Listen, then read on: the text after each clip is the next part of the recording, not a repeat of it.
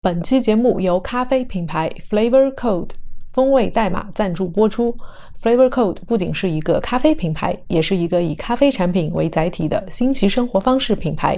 由好奇心驱动，在持续探索中为大家带来新奇的咖啡风味和新鲜的生活体验。在小宇宙 APP 评论本期节目，我们会选择十位听众赠送 Flavor Code 冷萃袋泡咖啡和鸭屎香咖啡液礼包，以及为英美剧漫游指南听众定制的专属周边。具体可以在文稿里了解。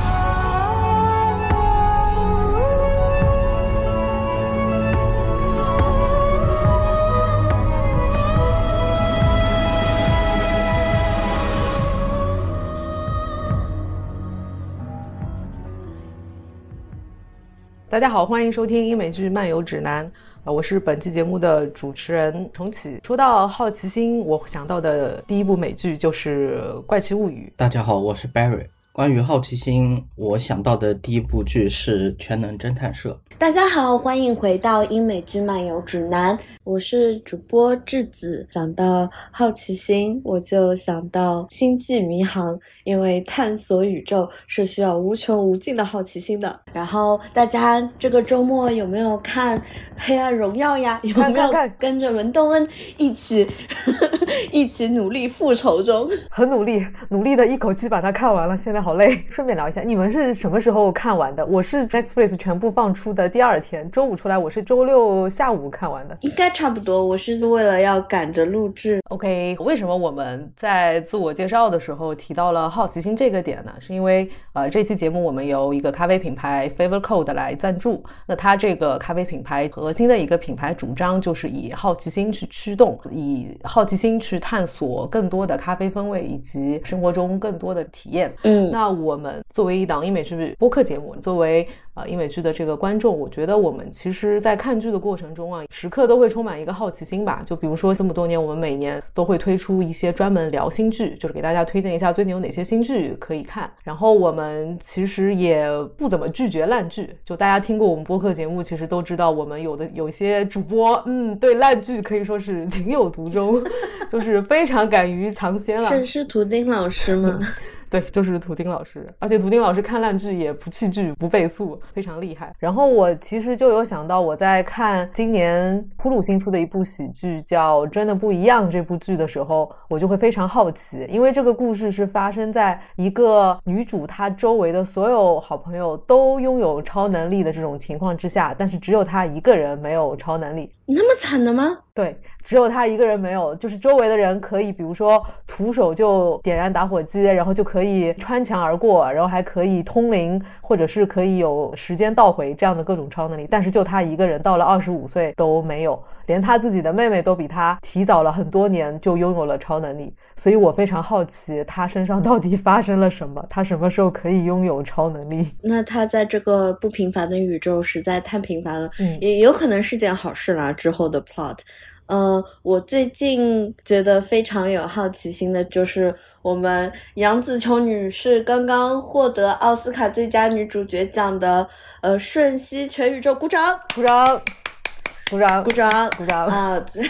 非常希望杨紫琼是我的妈妈，开玩笑，开玩笑，我觉得我妈很棒。Anyway，就是那个这部片子，因为它刚开始，我是去年看那个大葱看电影，然后他不是有推荐，就是说二零二二年有什么可以值得期待的影片，然后当时他提了一嘴，就是说杨紫琼会有一部跟多重宇宙相关电影，然后因为我们都知道，就多重宇宙是一部被讲烂掉，就特别是被漫威讲烂掉的一个题材。所以当时就很好奇他能够翻出什么花来。然后他当时刚开始上映的第一天，然后我就看到有好多朋友就在那边无脑吹。然后我是这个样子，只要我不同的朋友圈层，就是两三个不同的朋友圈层都强烈推荐同一部剧的时候，或同一个电影的时候，就是你一定要去看的时候。哦，真的非常从众，非常热爱商业片。嗯，这个确实是 A 二十四在去年非常好的一部作品。对，我跟你讲，A 二十四真的好厉害。我觉得我们什么时候可以做一期 A 二十四的专题？我刚发现那个之前那个月光男孩和那个呃 X Machina 那个机械姬都是 A 二十四，更不用说就是今年那个 After Sun 就晒后假日。和金鱼，然后包括这部剧也都是 A 二十四出品的，而且它也有出像纪录片，然后等等之类的。哦，现在我就完全变成一个 A 二十四 fan 了。嗯，而且《瞬息全宇宙》里面那个女儿的扮演者徐伟伦，她之前也有演那部美剧《了不起的麦瑟尔夫人》里面的一个角色，我那个时候就很喜欢她的表演。啊，真的吗？对啊，你哎，你没有看《了不起的麦瑟尔夫人》？我有个好朋友，然后他看了那个《瞬息全宇宙》，然后他说他坐在电影院的时候看到那个徐伟伦，他满脑子都是我哦。所以你喜欢他，有可能是因为你喜欢我。嗯，也有可能倒过来是因为喜欢你，所以看他也越来越喜欢我。啊，谢谢谢谢谢谢，好，呃，停止商业互吹。说到好奇，当然我这个是比较不太正常的好奇，就是最近那知名烂剧《罪恶黑名单》第十季圆满收官了，然后困扰了我十年的问题，就是关于究竟是不是 Liz 他爹的这个问题，已经困扰了我这么多年，但是还是没有得到解答，所以就算是一种。很奇怪的好奇心吧，呃，我还突然想到了一个曾经我们其实还蛮喜欢的一部美剧《罪业之崩》哦，对对对，它能不能拍第二季？我一直很好奇它的结尾。就是看第一季的时候，我当时觉得这部剧其实是真的从制作还有剧情上真的都蛮精良。但是它的第二季，它也没有说被砍，但是也没有说续订，好像就是一个没有任何消息这么一个状态。对，因为他在第一季的结尾其实算是留下了一个悬念，就是他究竟是不是真的杀人犯。通常这样的一个悬念结尾意味着会有下一季来解答，但是在这之后就是没有了他的任何一切音讯，就确实会让人抓心挠肝的那种好奇心。嗯，Flavor Code 除了提到好奇心里面，它品牌里面有一句话，我其实印象非常深刻，它叫 “Bug is a happy accident”。我自己觉得这个 happy accident 可以是一种计划外的小确幸，就是你没有预料到，但是突然间发生的这么一些事件。那在观剧的体验中的话，比如说我们有的时候会发现了一部在豆瓣上呃参与评价的人可能只有几十个或者是几百人这种非常小众的，但是它其实是品质非常高的这么一部剧。就好像我今年年初的时候发现的一部北欧的罪案题材的剧叫做《桥》，我就非常非常喜欢这部剧。和其中的一些角色，然后回想到我自己看英美剧的过程中，我想到了去年非常喜欢的一部剧叫《风骚律师》。他在最终季中，Jimmy 和 Kim 他们遭遇了真的是非常多的一个 accident，然后中间剧中那个呃 Howard 的这个角色突然间就就让我们感到的非常的紧张嘛。当时就觉得这是一个非常意外的这么一个事件，但是好在最后一集的这个剧情里面，大家还是有了一个非常好的一个结果。对整个剧情是非常符合 happy accident 这个概念的。呃，我最近觉得非常，也不是最近觉得，我一直觉得有一部很符合 flavor code 的 happy accident 这个概念的剧呢，就是有一部创业剧叫做《硅谷 Silicon Valley》，然后它里面开始的情节就是讲，呃，有一个叫 Richard 的人，然后他是在一家叫做 Hulu 一样的大厂里面的程序员。然后他开发了一个音乐移动软件，叫做 Pied Piper，是叫魔笛手。然后当时他到处推销这个软件，然后大家都觉得说，哦，你应该是闲着没事干做出来的一个非常平凡的软件。后来没想到他这个软件很牛，因为他这个软件有非常强大的数据压缩的 algorithm 在里面，导致了后面一系列他把 Pied Piper 改成一个跟数据压缩有关的 App，然后等等等等的一系列的故事。Silicon Valley 播出了好多季，然后它还蛮好看的，因为就是真的是把硅谷嘲笑的非常狠。当时它那个应用做出来，我真的觉得就是有一种哎无心插柳柳成荫的这种感觉。是的。除了这个看剧之外，我觉得我们呃英美剧漫游指南的一些主播，大家互相认识的这个过程，其实也是一个 happy accident 啊，绝对是。其实我加入英美剧漫游指南，纯粹是因为我在英美剧漫游指南的群里面，因为正义感跟人吵了起来，被陆小鸟发现，才逐步加入这个博客。这算应该 happy accident。哇，你这个真的是 happy 和 accident 的元素完全备齐了的这种感觉。那说到咖啡啊，Barry 和智子还有我自己，我们其实都是。咖啡爱好者，嗯，之前 Flavor Code 这个品牌，他们给我们寄来了一些咖啡的产品嘛，让我们提前体验一下。然后我当时印象最深刻的就是他们这个。呃，咖啡液跟挂耳咖啡的一些包装，它那个包装上用了很多 C 语言，以及就是程序员在编程的时候会用到的一些符号啊，这种对，所以它从整个包装视觉上就跟其他的咖啡品牌有非常的不一样，对，然后再联系到他们品牌理念中这个 Bug is a happy accident，就是觉得很有那种计算机语言的这种氛围。真的，就是不是吹，它是我见过最好看的产品包装设计。嗯，是的。然后它没有寄给。给我的，但是他有寄给我爸妈，所以希望 Flavor Code 能够飞越大西洋什么之类寄到我这边，我会更开心。然后他寄给我爸妈以后，然后因为我妈是一个非常严重的咖啡爱好者嘛，然后最近我爸妈是出去流浪了，就是他们流浪的一些乡下的地方就比较难买到好喝的咖啡，然后他们就有带着几包 Flavor Code，他们有出那个咖啡液。就超级好用，就是你只要停下来撕一包，然后稍微弄一弄，然后你就可以喝到一杯口味纯正的咖啡了。哦，而且它有很多项选择，就不只是有普通的口味，它还有什么普洱系列和鸭屎系列，对不对？嗯，对，鸭屎香。哦，我刚刚想起来，就是之前他们记得有一款咖啡是那个袋泡咖啡，然后它有两种喝法嘛，一种就是用热水去泡，还有一种喝法就是。它提供了一个那个透明的这个袋子，然后你在那个袋子里面加上水，再把这个咖啡放进去，然后可以丢到冰箱里去冷藏。然后它那个袋子，我那天拿在手上的感觉就很像我们在医院挂针的时候，不是会有那个输液的那个袋子嘛？那个就真的很像 办公人士的续命水这种感觉。对它这个包装做的也对，当代年轻人谁不需要这样输液？我常常希望就一个袋子里面装着咖啡液，一个袋子里面装着尼古丁，这样可以让我啊不要学我装。其实我们只要吸取咖啡液就可以了。OK，好的，我们这一期会聊《黑暗荣耀》这样的一个剧。那这部剧是在呃 Netflix 播出，它其实是在二零二二年的，我记得是十二月底播出了第一季的上半部分。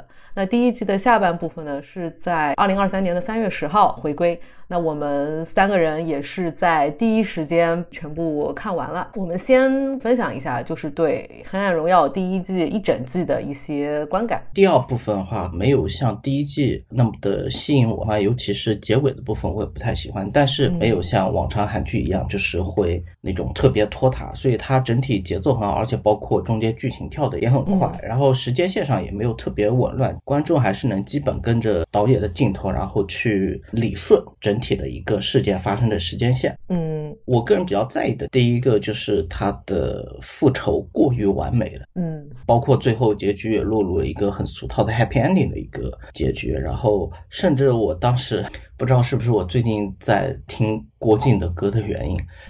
最后一个镜头，当他们两个就是 happy ending 的时候嘛，下一个天亮吗？对，就是不管是什么等下一个天亮啊，还是心墙啊，你的心有一道墙什么之类的，哇，我脑海里面瞬间都想起了郭靖的歌，我就会感觉 好神。对，然后我会感觉他这个剧情就是非常的老套吧，因为就有点像十来年前那种拍的剧的感觉。包括像我看很多人也在说嘛，如果能。刚刚停留在，比如说回忆跟老奶奶的那段时间，说我们等到下一个春天再死吧。比如说在那个天台，然后停留在那句话的话，啊，那个好感人。对啊，那样子的话就会是一个相对比较艺术性的一个结局吧。但是很不枉费哦，这个结局。但是总体来说，我还是觉得《黑暗荣耀》这一季是，如果它没有第三季的话。嗯，那这两季合起来整体是推荐的，但只要它没有第三季就可以。啊，我还蛮想看第三季的耶。我记得之前顶楼第二季完结的时候，我好像也说过类似的话，就是没有下季就很好，但是如果特别特别火。另外，同时我也想到去年也非常火的韩素汐的那部《我的名字》，那我会觉得说韩素汐那部的结尾我反而是很欣赏的，因为没有一个复仇是完美的，以及就《模范出租车》里面的台词，当你选择复仇这条道路的时候，那你的人生就已经改变了，你的人生就不可能是完整的，这有得必有失嘛。嗯，我我一直以来都觉得这个想法是非常教化世人不要去报复坏人的一个行为。就如果我是一个坏人的话，我也会努力宣扬这个文化，就是说你不要复仇，因为复仇会让你的生活不完整。然后我个人给他打八分，但是我刚听 Barry 老师讲了一下，我决定我要给他打八点五分，跟 Barry 老师唱一个反调。就是我觉得文东恩他把这个复仇事情就是坚持到最后，而且他也没有俗套的去原谅那些霸凌过他、做尽坏事的人，而且尤其是作为一个女性复仇剧，没有通过性行为去上位这件事情，非常的不落入俗套了已经。而且我本身也还蛮喜欢宋慧乔姐姐的。嗯，是，我觉得这个演员选的真的非常好。当然要复仇啊，怎么可以不复仇呢？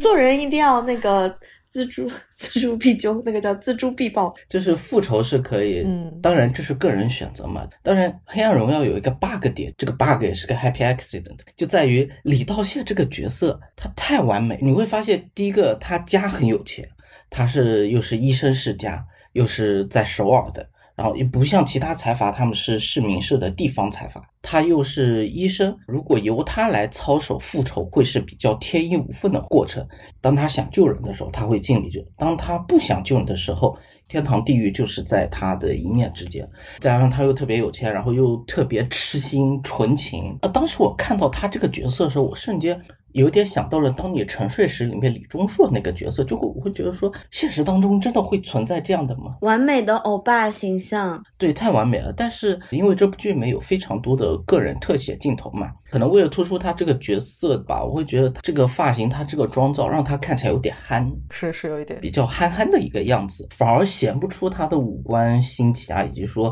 包括他一些些自恋的台词嘛，我会觉得说，那给我的违和感会比较多一点。那如果是换成丁海寅啊或者赵寅成这样的话，我反而会比较更有幸福度一点。那也有一定程度上，我是觉得就是韩剧的欧巴的形象其实是根据。当下女生比较喜欢那种就是欧巴的形象所塑造的。那我们从早期很多呃韩剧里面的男主角都是属于那种霸道总裁类型，然后他逐渐变得从浪漫满屋开始就开始有一些会调皮捣蛋的男主角，然后到后来你就会发现有一些男主角他身份地位不是很高，可以跟女性。是平视的角度去相处的，在这部剧里面，你可以看到现在比较受欢迎的一些男性，他是温润如玉的同时，是可以给你的事业起到加 buff 作用的，嗯，非常受当今女性的喜欢。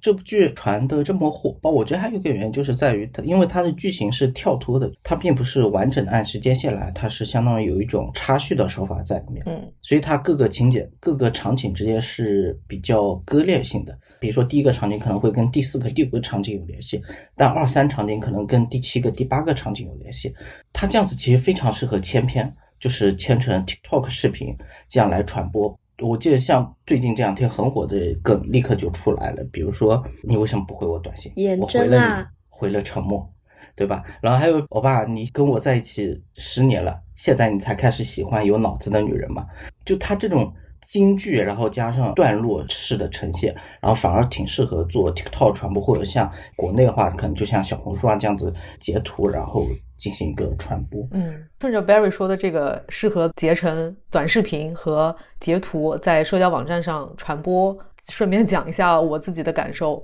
呃，这个剧如果是满分是十分，我自己的打分在七到七点五之间。我首先我觉得它是网飞出品的一个非常合格，甚至是工业水准上很高的一个爽剧的产品。第一个爽点就是 Barry 刚刚说的这个，它切片，你知道同样是切片，你知道国内很多剧它可能切不好，但是在《黑暗荣耀》这部剧里面，它的每一个切片、每一个截图，它的这个完成度其实是非常高的。很有名的这些台词，是不是跟我这种花瓶待久了，就突然间喜欢有脑子的？呃，人了这种，就是它独立成成成图这种完整度是非常高的。然后第二个，我是觉得《黑暗荣耀》这部剧都说是爽剧嘛，它还有一个爽的这个点是在于它这个故事的剧情，其实说呃梗概其实很简单，就是女主角文东恩她自己的一个复仇计划。我们在看这个剧的过程中，其实观众都已经非常清楚，知道她在这个学在学生时代遭遇的这些校园霸凌，以及受到的这种种种的伤害，已经是没有办法靠法律的途径去寻求这样的一个。正义这条路已经行不通了，程序正义。对，然后整个系统其实也都是失效的。你可以看到他当时在学校里的这个班主任，然后以及警察，全部都跟这些有钱人勾结在一起，这条路已经被堵死了。他的复仇之路。只剩下一条，那就是他完全靠自己。也就是说，把系统化的这种问责转化为了一个个人个体自行去寻求正义。那这样的话，嗯，观众在看的时候，他其实不需要做很多复杂的这些思考。大家只要看第一集前半集，就可以完全的在情感上站在文东恩这一边。我们就是相当于全世界，我觉得都可以为文东恩去应援。当时欺负他、对他实施暴力的这么五个这富家子弟，我们就可以把他骂到死。就是他是一。一个非常轻松就可以在情感上完成站队，像呃 Barry 前面刚刚说的，就是他整个复仇可能是不是过于完美？像男主角这个设定，他是不是又是这种完全这种满分男友，或者是一个太好的这种过于好的一个欧巴这形象？我觉得这个其实都完全在金恩淑编剧的这个意图里边，因为他就是觉得我如果要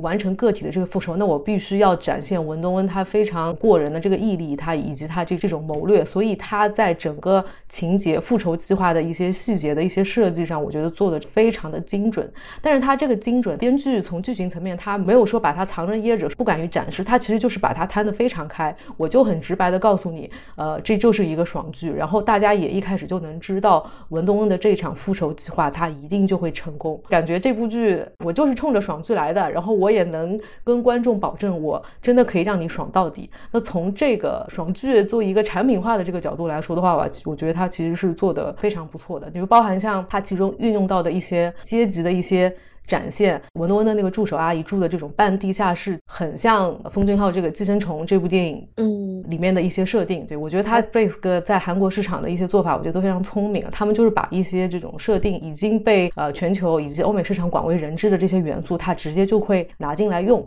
对，所以可能整体上来看的话，诸多元素加在一起，所以能给到这么一个非常爽的这个观剧体验。对，所以我觉得在爽剧的这个层面上来讲，它其实做的还是非常不错的。黑暗荣耀最吸引我的一点，就包括它第一季的时候最抓人眼球。第一个就是它对校园暴力的展现是非常详细的，包括施暴的过程，以及旁观的人，以及包括，因为像我们都知道，校园暴力它。不会停止下来，它是只不过会从一个目标转移到另一个目标身上。我们也能看到，就是受害者的一个延续。我觉得这一段是拍的很好，也是这一段会一开始就抓住了观众的心，就会让大家。跟着他好奇去看他如何去复仇。你们看他那个校园暴力，就是拿那个电卷棒烫他的那个情节的时候，你们是真的看吗？我当时是唯一就那一段的时候，我就我就快进了，还是倍速了一下，因为那段我整个人观看的过程，说实话其实还蛮痛苦，就因为他太逼真了。不行，那一段一定要看，就是因为他被欺负的片段一定要看，这样你才可以跟文东恩一起共情，然后去实施。这整个复仇计划，因为如果你观众不是很恨的话，这复仇就不成立。嗯，我我我我是看，但我是抱着我的胳膊肘看的，我是在一个非常痛苦的状态下看了这里。我觉得他就是通过这样的一个情节设计，这个行为的展现，让你从内心已经从情感上自己带入到受害者角色里去。那这样子你就会把复仇的那个感情也会投入到进去，包括可能。国内或者说韩国，很多人小时候可能也会是受害者或者是旁观者，因为像文东恩一开始也只是引素汐受校园暴力时，他也只是一个旁观者。然后当文东恩受暴力的时候，金井兰也只是一个旁观者。很多人应该都会经历过这样的一个事情，包括现在也一直在发生这样的事情。那很多人可能会觉得有有些幸运的人。他没有经历过，他可能无法去体会，但至少看了这部剧之后，他是能体会到那样的一个心情。就包括他后续也出现了很多次少年时期的一些画面、一些情节，他一直在不断的提醒大家，文东恩是受害者。不管那些有钱五人组他们自身有多少困处，包括后面他们的处境有多窘困。你会发现他们其实是毫无悔恨之心的，这个时候他也会在强化你复仇的那个欲望、那个感情，所以这一部分打造是非常成功的。但，嗯，当你看完跳脱出了这一个设定、这一个世界之后。然后你才会发现，编剧是在引导你往那个方向走。但如果轮到你自己带入情感的时候，你可能我们很难做到那个地步，或者说很难有足够多的那个百分之一的运气，并不会出现在我们身上。就这个才是现实的部分。但是当我们在看的时候，我们会全情投入在进去。嗯，是的，这个部分我觉得剧情的编排确实做得很不错。但是因为现在这个世界是非常一个倾斜的状态，资源是掌握在百分之一的人手中，然后百分之九十九的人其实是在一个文东恩的视角下，或者说是一个类似于文东恩的视角下。当你在经历一整天的不幸运之后，然后被上司各种欺负啊，被同事排挤啊，或者说被同学这个样子那个样子，那你回到家，你想开一部怎样的剧？你想看到一部能够把你心中的所有的 fantasy 给实现的一部复仇爽剧，这是我觉得就是他有精准的踩到很多受众的雷点。嗯，是。另外，我觉得他们演员选的非常好，确实。不得不佩服韩剧的那些演员储备太丰富了。比如说，是一开始其实比较抓人眼球是少年时期的朴妍珍，然后当然演员是辛瑞恩，也是出道了比较久的一个年轻演员。因为我看过，呃，辛瑞恩早期出道，比如说《Eighteen》这种。就是比较青春的片嘛，很难把那么青春阳光形象，然后突然带入到这部剧里面，你就找不到一点点阳光青春的样子，你会发现一个全恶的一个形象。我会觉得他们的演员的可塑造性非常强，包括可能大家一直都会在刷的，比如说李莎拉的选角，然后包括朴妍珍的选角，林志妍，以及包括那个。社长何道英的选择，我会发现，其实，在之前的传统韩剧当中，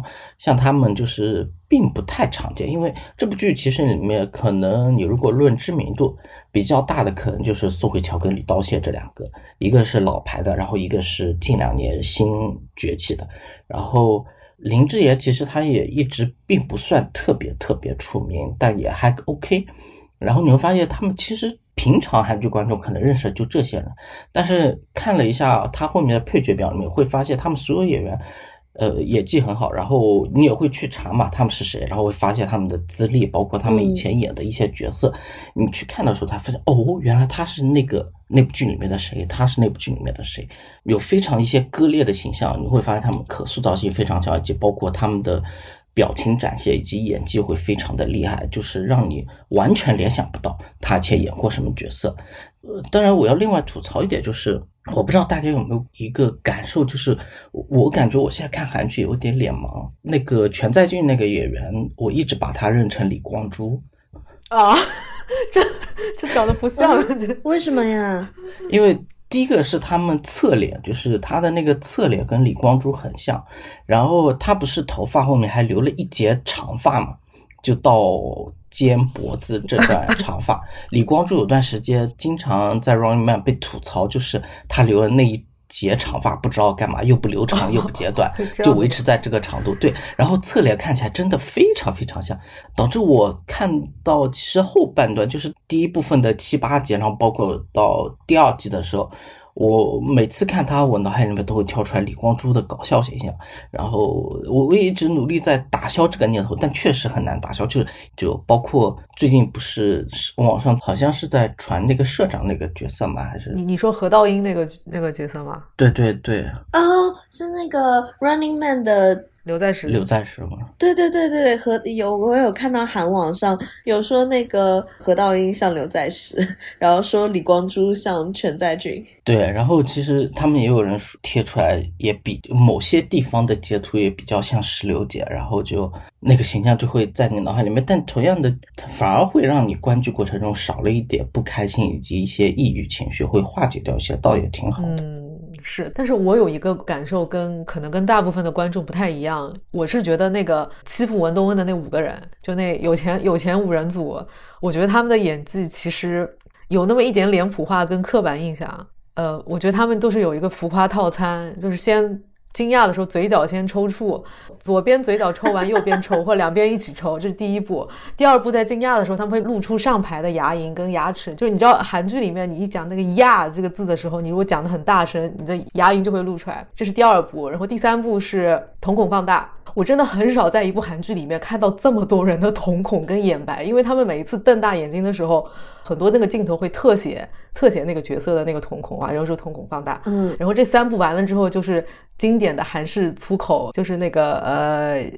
这是爸，然后还有一个是那个 Saggy，就是这种，就是我我已经。还蛮脏的，对，就是就是骂这个脏话的时候，我我开了那个呃中文字母跟韩文字母，它的重复频率已经高到我已经完全记记住这些词是用韩文是怎么写的，就就真的对，所以我觉得这五个人的演技，嗯，有有那么一点点感觉，但是好处就是他们贡献了很多表情包。我刚刚我们录制前几分钟的时候，我还看到小红书上有有有各种截图，就是他们每个人张大嘴巴，就真的真的很适合做表情包。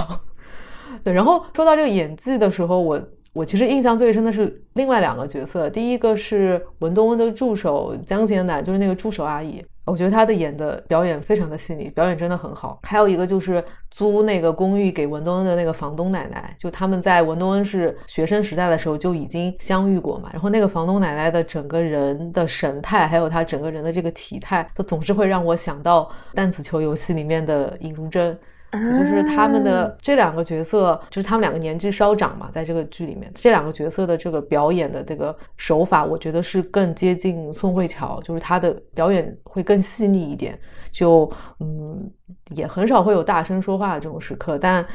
整体来说，她的表演，我觉得很显然演技要好过那一群有钱的大坏蛋，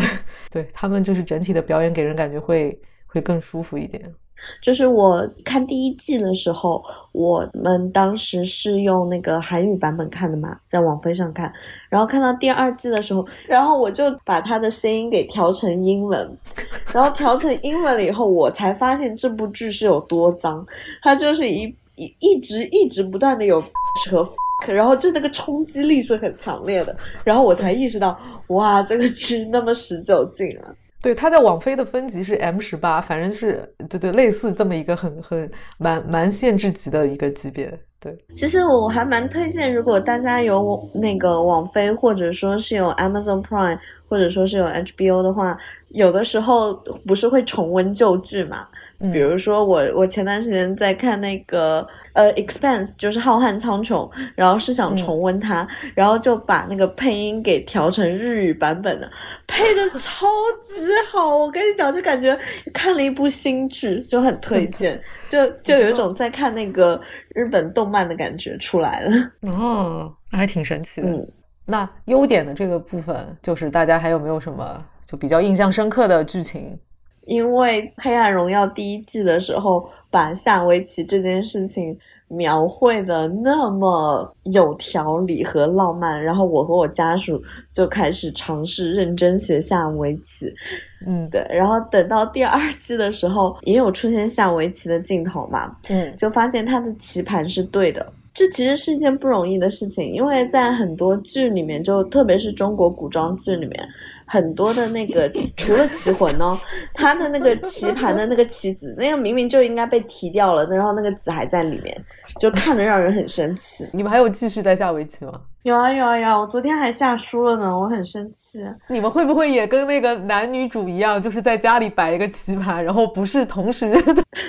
就是我们尽量每次下棋之前，还是会努力的鞠下躬，说谢谢你跟我下棋，请多指教这样。然后，但是每次下棋下到后面，两个人都会闹掰，你知道，就开始骂，就是说你这个人怎么下棋像莽夫一样，然后是巴拉巴拉巴拉之类。当然，事后证明我是错的，因为昨天晚上我下棋就下。下输了。我昨天下输的原因是因为我一开始的时候弃子弃的太决绝了，我不应该弃子的。对，Anyway，that's not important。我我当时对下围棋这个。元素设置，我我也是印象很深刻。我觉得他这个选的很妙，因为下围棋它本身其实就跟你的这些，首先要很用脑子，然后你要讲究布局跟谋略，你要看到，你要有全局视角，要看到未来的发展，不能只顾着眼前。然后还有一个点，我觉得很神奇，是那个何道英那个角色，他不是那个在平建设的一个社长嘛，然后是一个建筑，应该是跟建筑相关的公司，工程工程工程相关，对对对。然后他在市民市不是在一个河边，就是做了一个。维持一样的这种景观，我觉得这个点设置的也特别好，就是好想去玩哦。对，因为这个就是我觉得编剧做的很不错的地方，就是它的很多精巧的一个设计，它是有不同形式的展现。下围棋它本来是文东恩跟何道英相遇的这么一个契机嘛，但除了这个相遇的契机之外，它又是把下棋的这个元素在景观视觉上。做了一个比较好的一个完整的视觉呈现，然后你看到那一块剧情的时候，你看到就是呃两个人本身就在复仇之路上，然后又在一个棋盘打造的这么一个世界里面相遇，这个从观众的这个视觉体验上来讲，我觉得也是很不错，就很有沉浸感吧。对，因为他也描述了一个呃充满着黑白二元化的社会，说非常二元化。是的，哎，我觉得很很神奇的点就是他是。如何把文东恩跟何道英在下围棋的时候拍出了《花样年华》的那种竞技感？嗯，而且是无声的竞技。对，我是觉得他们在那个棋馆里面下棋那场戏，我还蛮喜欢的。其实也能感觉到他们相互之间那种。拉扯的那种情感，当然文东恩肯定是故意的嘛，但是能看出社长其实是久违的真正的心动，其实就是在那一刻，就是有脑子的女人带来的心动，就 可能因为他生长环境也是养尊处优的嘛，那他也是一直按照可能家里设定好的，你娶一个花瓶似的女人，然后生生一些孩子，经营公司，然后后面。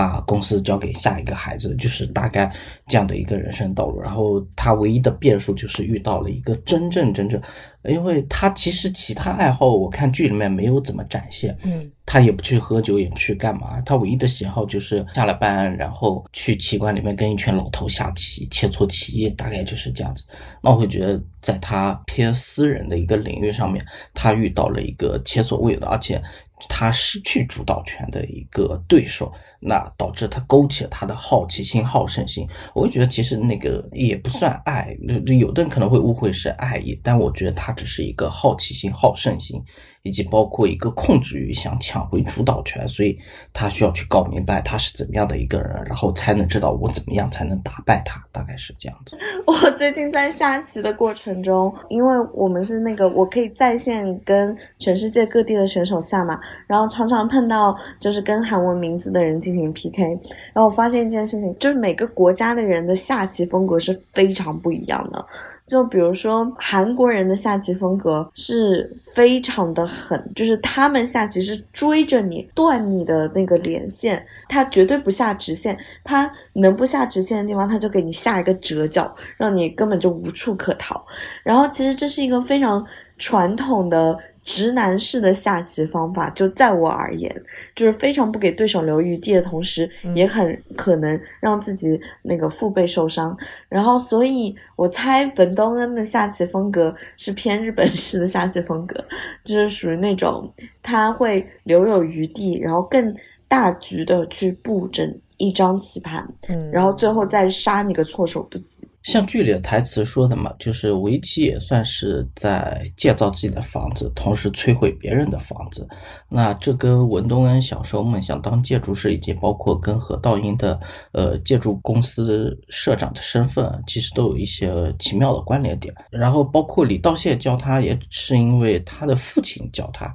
那李道谢的父亲在剧中形象应该是唯一一个真正的好人。嗯，院长吗？嗯嗯，对。被杀人犯杀死的院长，他救杀人犯，然后你会发现他是一个真正好像。他传给李道谢这个角色的周汝正，他的骑法应该是一个不恰当比喻，可能就是有点像。比如说，如果韩国是跆拳道，那可能中国就是以太极拳，就是化柔为刚的那种感觉。嗯，是有一点这种感觉。所以在周汝正下给文多恩的指导棋里面是充满着温润如玉的棋风，所以导致文多恩的棋风也更加能够受建筑公司老板的欢迎。在那场戏的时候，会发现何道英他的表情是第一次是有变化，因为在之前他都是一个冷峻的形象，他第一次表情有了变化，以及内心起了涟漪，就是因为他会发现他一拳打下去，打到对方的棉花棉花球上面，他会觉得无力可使，所以导致他有困惑也好奇，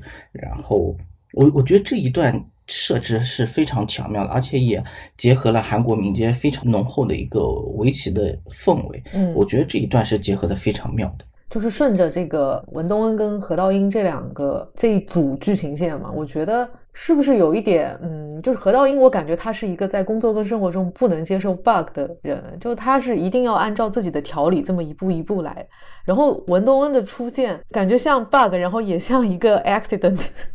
就是完全是他整个人计划外，就是预料之外的一个遭遇，妙手，对，是有一点这种感觉。但是就像 Barry 说的，我比较认同 Barry 的这个感受，就我觉得他们这个也不是什么爱情，因为我看到蛮多人网上呃在磕呃文东恩跟何道英这条线，就觉得他们之间好像是有很奇妙的这种跟爱情相关的化学反应，但我觉得其实其实不是。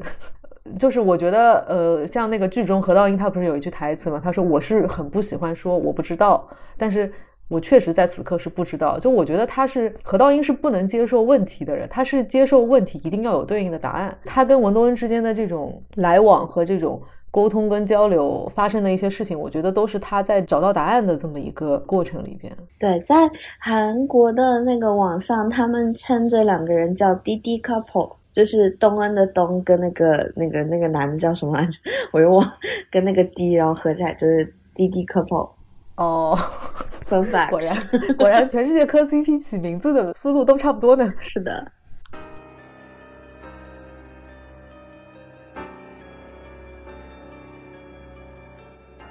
我们的微博、微信公众号和小红书都叫英美剧漫游指南。微博和小红书会发布新鲜的英美剧资讯和新剧观感，微信公众号则只会推荐我们认为非常好看的剧。另外，我们还有播客听众群，可以在公众号后台回复 “Killing TV” 找到入口，K I L L I N G T V。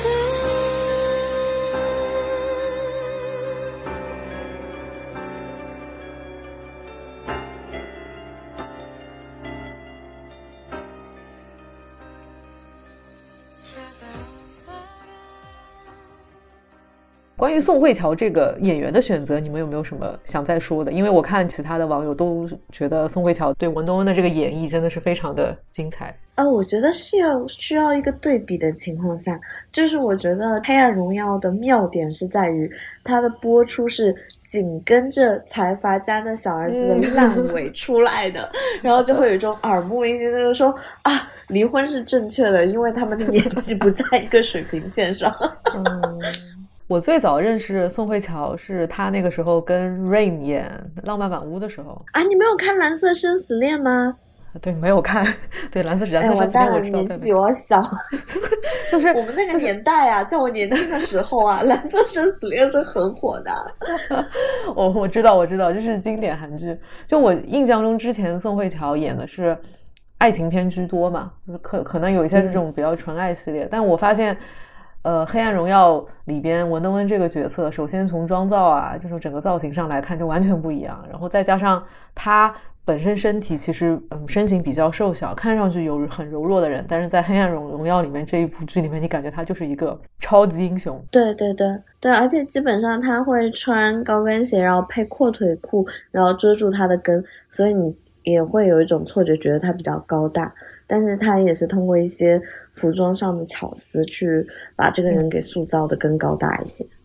对，然后我觉得他的造型也很好看，就这个短发。很利落的这个短发也非常意外的适合他，对，有一种随时在哀悼他人的感觉，就非常的俗。嗯，我聊到这，突然间想起来，就是我感觉这部剧虽然，嗯，复仇的是主旋律，但是它也有蛮多很搞笑的这个喜剧元素。呃，第二部分看的时候。那个载俊他不是，就是眼睛有一点问题，分不清，他是分不清红绿色吧？应该是，应该是这样。嗯，对，应该是红绿色弱，色弱。然后他那天跟他的那个助手，因为他想给自己的呃，就是那个女儿买礼物，然后就是圣诞节的礼物，然后他就跟他的那个助手说：“你要帮我一起。”然后那个助手就疑惑了一下，然后他就说：“哎呀，我最讨厌那个圣诞节了嘛，你你知道的，圣诞节就是红的跟绿的。”我当时就觉得这个台词写的实在是太好笑了，就是世界上。如果说有一个人最讨厌圣诞节的话，那真的就是非全宰君莫属，因为这个节日真的充斥了他永远分不清的两种颜色，我觉得实在是太好笑了。对，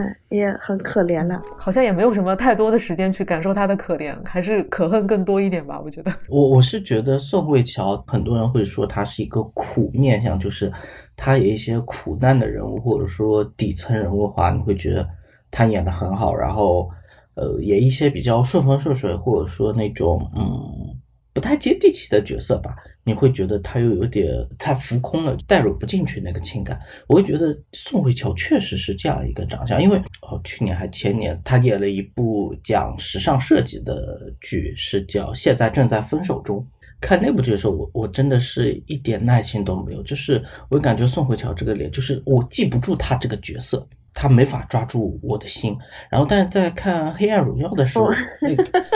就是那个感觉回来了。就是我知道谁能抓住 Barry 老师的心，Barry 老师是个女团粉，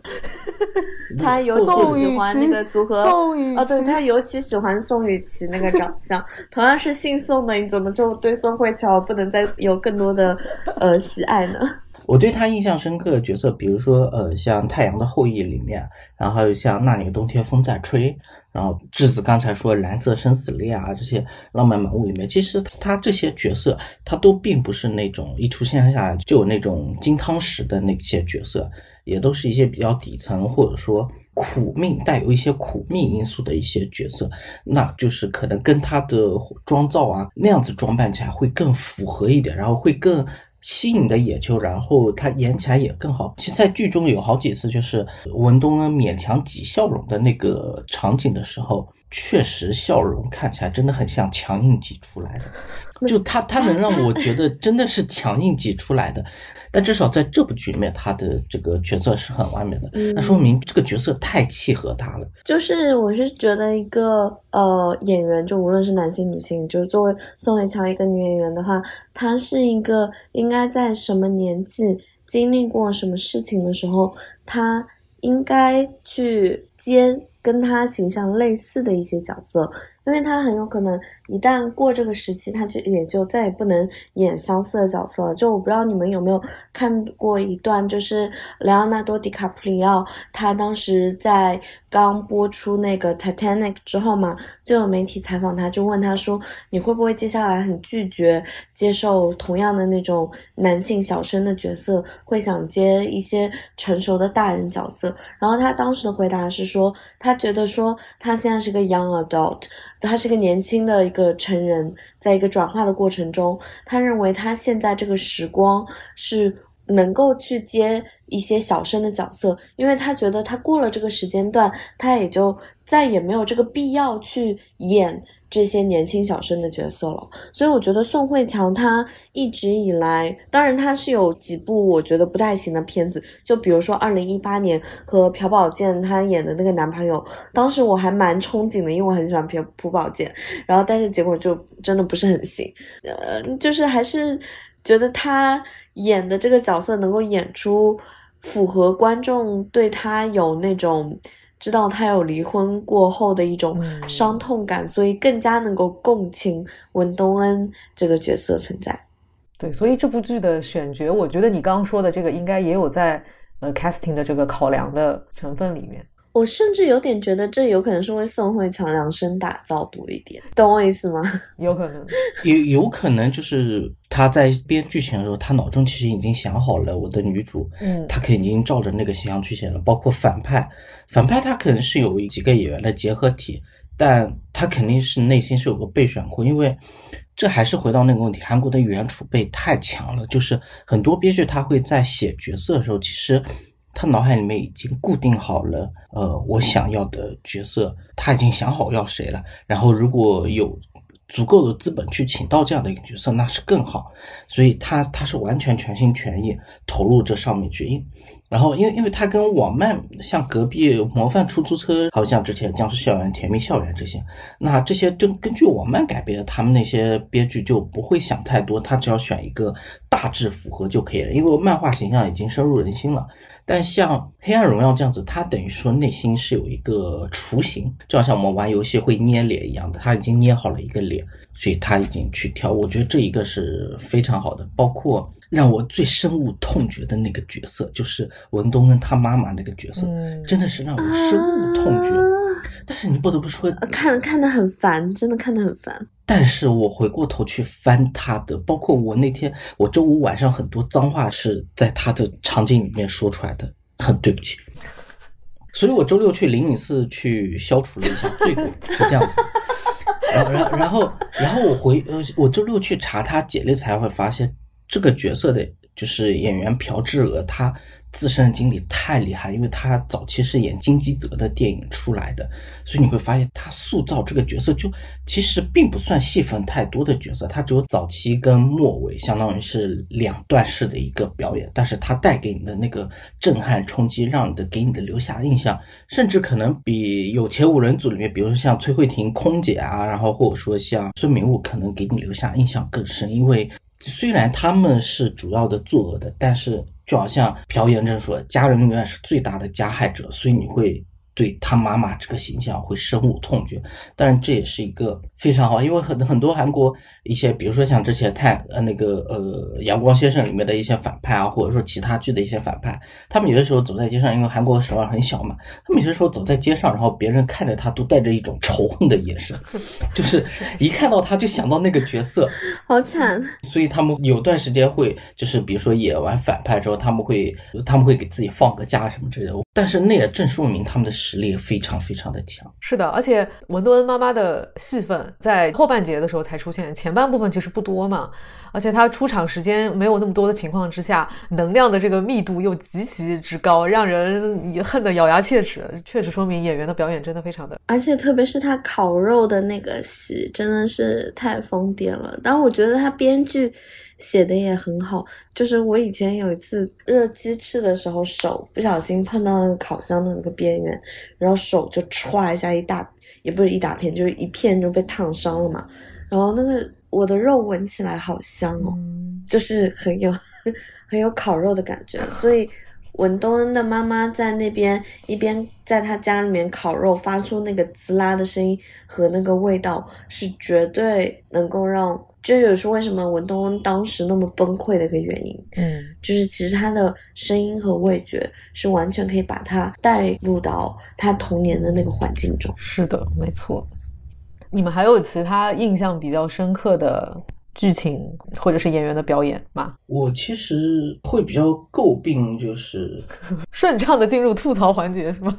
就是不太能带入到李道谢这个角色，就是他演的周武镇这个角色里面，就是我觉得他还是差了一丢丢。我觉得，呃，尤其是在前面，就是他有一段是搬到市民市的新公寓里面嘛，他不是打开抽屉有一排的很多各种各样的刀、匕首这些嘛，嗯然后他会挑一个趁手，然后练习去扎那个杀他父亲杀人犯嘛。嗯但那个场景我会看下来，就我的内心毫无波澜。他给我的狠劲既没有像顶楼里面那种彻底的疯狂，然后也没有像其他一些动作剧里面那么赏心悦目的动作。就然后跟他的医生人设又不太符合，因为也没有特别强调他扎的地方是，因为如果是医生角色的话，可能只要扎两到三个大动脉就可以了。嗯就是我会觉得跟他这个医生人设有点冲突，有点更像什么跆拳道黑带选手这样的一个角色。这一段我会带入不进去，但是到后面就是当他回忆的时候，回忆得知父亲死讯，然后。追逐的戏份，以及包括后面在医院经常陪他聊天下围棋那个老爷爷嘛，应该叫尹甄嬛那个角色突然去世的时候，然后他咖啡都没扔掉，直接拽着咖啡，然后一路就奔到了葬礼的那个现场去，然后手上咖啡细节也很好，就衣服上也有咖啡渍泼着，然后他手一直捏着那个咖啡杯。我觉得那几段戏反而我又能感受到他的一些情感在里面。只能说还欠点火候吧，因为如果是丁海寅来会更好一点吧。就嗯我会自动把丁海寅在《D.P. 逃兵追击令》里面的角色自动带入，这样会觉得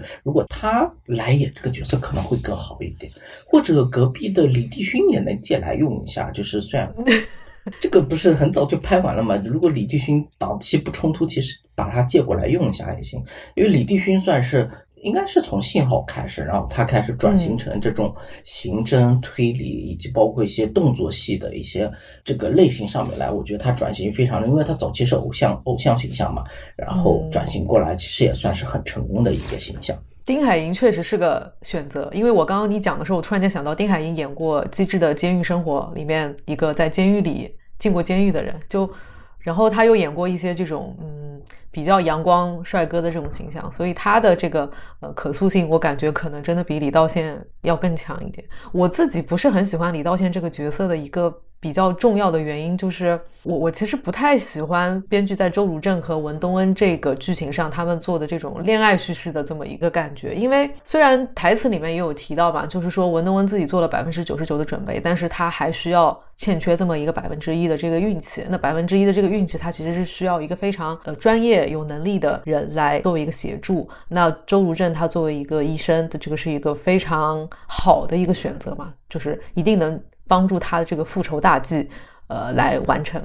而且又是一个很 bug 的存在。第一个，他是院长的儿子，那就导致这个尹素汐的尸体你完全不用去担心，他直接老老实实待在那边就好。第二个，他又很有钱，嗯即使你像有钱五人组，很多时候可以直接去找他麻烦，但因为有得知周汝正也是他帮手之后，他们也会顾忌，就是因为呃，人家也是一个小财阀，你也是财阀，财阀之间他们就无法完全直截了当。比如说按照朴元珍妈妈那种封禁的话，他如果知道的话，没有周汝正角色，朴元珍直接一告状，然后他妈妈直接安排那个腐败警察直接过去把他抓走，扔进海里就 OK 了呀，就是非常简单利落的一个阶段，或者说。或者说，如果那个社长再暗黑一点，直接把文东恩扔进那一堆建筑工地的水泥里也可以了呀。就是正是因为有周汝正这个过于完美、过于强大的靠山所在，所以其他人也在忌惮他，也不知道他究竟还有多少这样的帮手，所以他们也是在互相忌惮。这个角色就是一个很 bug 的一个存在。因为说到帮手，因为文东恩复仇，他肯定需要帮手。我我我在那个江贤南，就是那个助手阿姨，她的这个帮手的时候，我就是我我我自己从情感上就非常能接受，因为那个阿姨她其实也是为了呃文东恩说可以把她的丈夫杀掉，她才跟文东恩去联手。就她的身上的这个狠劲，以及她的呃那个阿姨和文东恩的那个目标的一致性上，我觉得他其实非常的契合。嗯，但是我觉得周汝正这个角色，我们之所以可能没有。特别喜欢是因为他的点太全知全能了，就是有一点有一点过于的完美。然后还有一个原因，可能是在剧情的安排上，我觉得他要杀掉。呃，杀死他父亲的这个凶手的这个动机，其实铺垫的不是特别多。因为我记得《黑暗荣耀》这部剧，就第一季的前半部分，其实呃，周汝正的这个角色的一些铺垫并没有那么充分。第一季前半部分还是在讲文东恩他嗯以前受到过什么样的一个校园霸凌，受到怎么样的一个伤害，他其实更多的是铺文东恩这个角色。那这个周汝镇这个角色要作为他的一个辅助的一个帮手的话，然后最后还是走了一个算是比较。典型的或者是俗套的韩剧的路线，就是男女主恋爱这个线，我其实是不是很喜欢，因为我觉得周汝镇他如果作为一个纯合作。它不涉及任何情爱的这样的一个元素的话，我觉得反而可能会更好一些。但是我觉得这一点，因为它毕竟在有一些韩剧的一些一些一些可能枷锁或者是一些框架在，所以我觉得它最终还是没有办法脱离这一点，就依然还是有爱情线在。对，然后还有一个可能就是爱情线的这些设置，可能是觉得给整部剧的这个黑暗的氛围里面加入那么一点亮光吧，就是总要有一点这种。真的吗？就是是不是要加一点？我也不知道，因为因为从。我的我我跟你讲，我看到我看到爱情线是马上开始快进，我想说你好好搞事业，好好复仇，乖不要谈恋爱这样。对我真的很不喜欢这个恋爱线，而且你不觉得周汝正的这些情话真的很像 Chat GPT 训练的还不错的那个情况下写出来的？就真的是对对假想的男性形象，就这世界上根本就没有这种男性，有这种男性的话一定是科幻剧。而且主要是根据剧里面设定，就是因为他他们正式确定关系，其实呃，相当于文东恩这个角角色是三十六岁嘛，周汝正这个角色应该也差不多，因为他们是差不多同时期大学嘛，那应该也是三十多了，那表现的像一个处男一样，就是他说的台词很像上大学时候会说的那个，就在二零一一年会说的话。而不是二零二二年会说的话，就是中间会有十年的差隔，年龄差距在那里。我觉得这是一个设定上的一个小瑕疵，因为他可能周汝正这个角色也是一个很矛盾，因为他内心是有伤痛，然后外心又是一个暖男的形象，他无法去表现出他们他的那个内心纠葛在那边。唯一有几个呃能让你想起来他的伤痛的场景，又都是下雪的场景，那。就就会让人感觉缺了一点点，然后相反，我觉得杀人犯这条线这个角色塑造的很好，可能因为我太痴迷于罪案剧了。是的，我觉得真的很不错。对，就就他写给周汝正的那封信，就那一封信非常好，不光是他的用词，以及他里面透露出来的情感，包括那个角色，我记得他也是个很眼熟的配角，就是。包括他这个角色展露出来一个疯癫的形象，就是冷血的那种杀人犯，能看出来他的内心那种，然后会让你的心里也会有一种心寒以及一种愤怒在那里。同时，我就会想到这个案子很适合放进。去年那部解读恶之心的人们里面去，能不能能能希希望他他们能不能联动一下，把这个案子放进去？他这个案子确实很符合那个基调，因为解读恶之心的人们也是相当于是呃有点像早期的罪案调查那样子的一个氛围在那里，但是可惜这条线提到的部分不多。所以，可能如果这条线能再深入展开一些，比如说他怎么知道周汝正去当兵了，又知道他在哪个部队啊什么这这部分你无法细究。但是你如果能把这些部分能稍微多花一些笔墨在里面去描写一下的话，也许我可能就会对周汝正这个形象可能会有更多的一个情感能投注进去。嗯，是的。嗯，讲一下周汝正就是演的好的地方吧，就是当时。他们在他家的时候，文东恩在他面前就把衣服一件件脱掉，然后展现出自己身上伤疤的时候，那一场戏是让我对于周汝正这个人产生一种他是一个有血有肉的人物形象。就是那一刻，我觉得他的存在是合理的。但是其他时候，我也是觉得说这个人就很漂浮感非常严重。嗯，但怎么办呢？就是因为这部剧的主旨就是希望那个文东恩的这个女性角色的复仇，就是说她并不是为了被别的男的救赎，并不是为了被别的男的爱去感化她，让她就向正道上去走，而是男的作为她的工具人。那一旦作为她工具人的时候，又只跟他一个人发生感情线的时候，就很容易产生一种很强烈的工具化效果。这要是搁北欧剧，我跟你说，这感情线绝对没有，它一定会有另一种非常精彩的方式呈现。我我今年看那个罪案剧《桥》的时候，嗯就是这样，它就是依然是男女主合作，然后去。比如说是杀死一个人，还是说是去破一个案件，但是他们之间其实没有这种很很韩剧、很可能很煽情、让人很好磕的这种这种戏份就没有。另另外，我觉得可能还是跟李道宪这个演员的表演有一点关系，因为很显然从演技的这个能力上来讲，我觉得他跟宋慧乔还是有非常大的差距，所以在很多对手戏的时候会有一种不平衡的感觉出现吧。对，所以所以我会觉得李道宪这个角色就是像我当时看《顶楼》的时候，他当时是在另一部剧是叫《五月的青春》嘛，里面讲的是韩国光州事件发生的时候，然后李道谢跟周围的一些当时作为学生，然后跟周围的一些小伙伴发生故事，在那部剧里面，我就觉得他会非常好。然后，但是把他换到《黑暗荣耀》里面，我觉得就是对于他现在的演技来说，还是太强求了一点。嗯可能会给人一些疏离感。而且关于《黑暗荣耀》，我还特别不喜欢一点，就是可能因为我刚看完一部给所有主配角都安排了结局的一部剧，就是那部《浪漫速成班》嘛，《一号绯闻》那部班，就是郑敬浩跟全度妍演的那部剧。哦啊，那部不好看吗？那部我还一直想看来着。就是前面还 OK，、嗯前面都 OK，直到后面揭露了其中的悬疑要素、凶手之后，然后还留有两集嘛，十四集揭露之后，用两集接近两个多小时的分量，把所有配角一一安排好了他们的结局，安排好了对应的 CP。然后整个剧情就非常的拖沓，非常的甜腻，因为已经是 happy ending 了。因为他其实在批判的是韩国的补习制度，以及包括他们不公平的高考当中的一些作弊形象。我一开始以为他是批判的宗旨，最后的结局是他们是一个 happy ending，就意味着这个制度也没去深入讨论，也没去改变，反而继续延续下来。然后郑敬浩这个角色，因为他是补课老师，反而钱越赚越多，就意味着补习班越开越多。那从现实角度来讲，这部剧的现实意义是非常失败的。然后情感上面，他又他又要强行给每个角色安排一个 CP，安排给他一个归宿的感觉。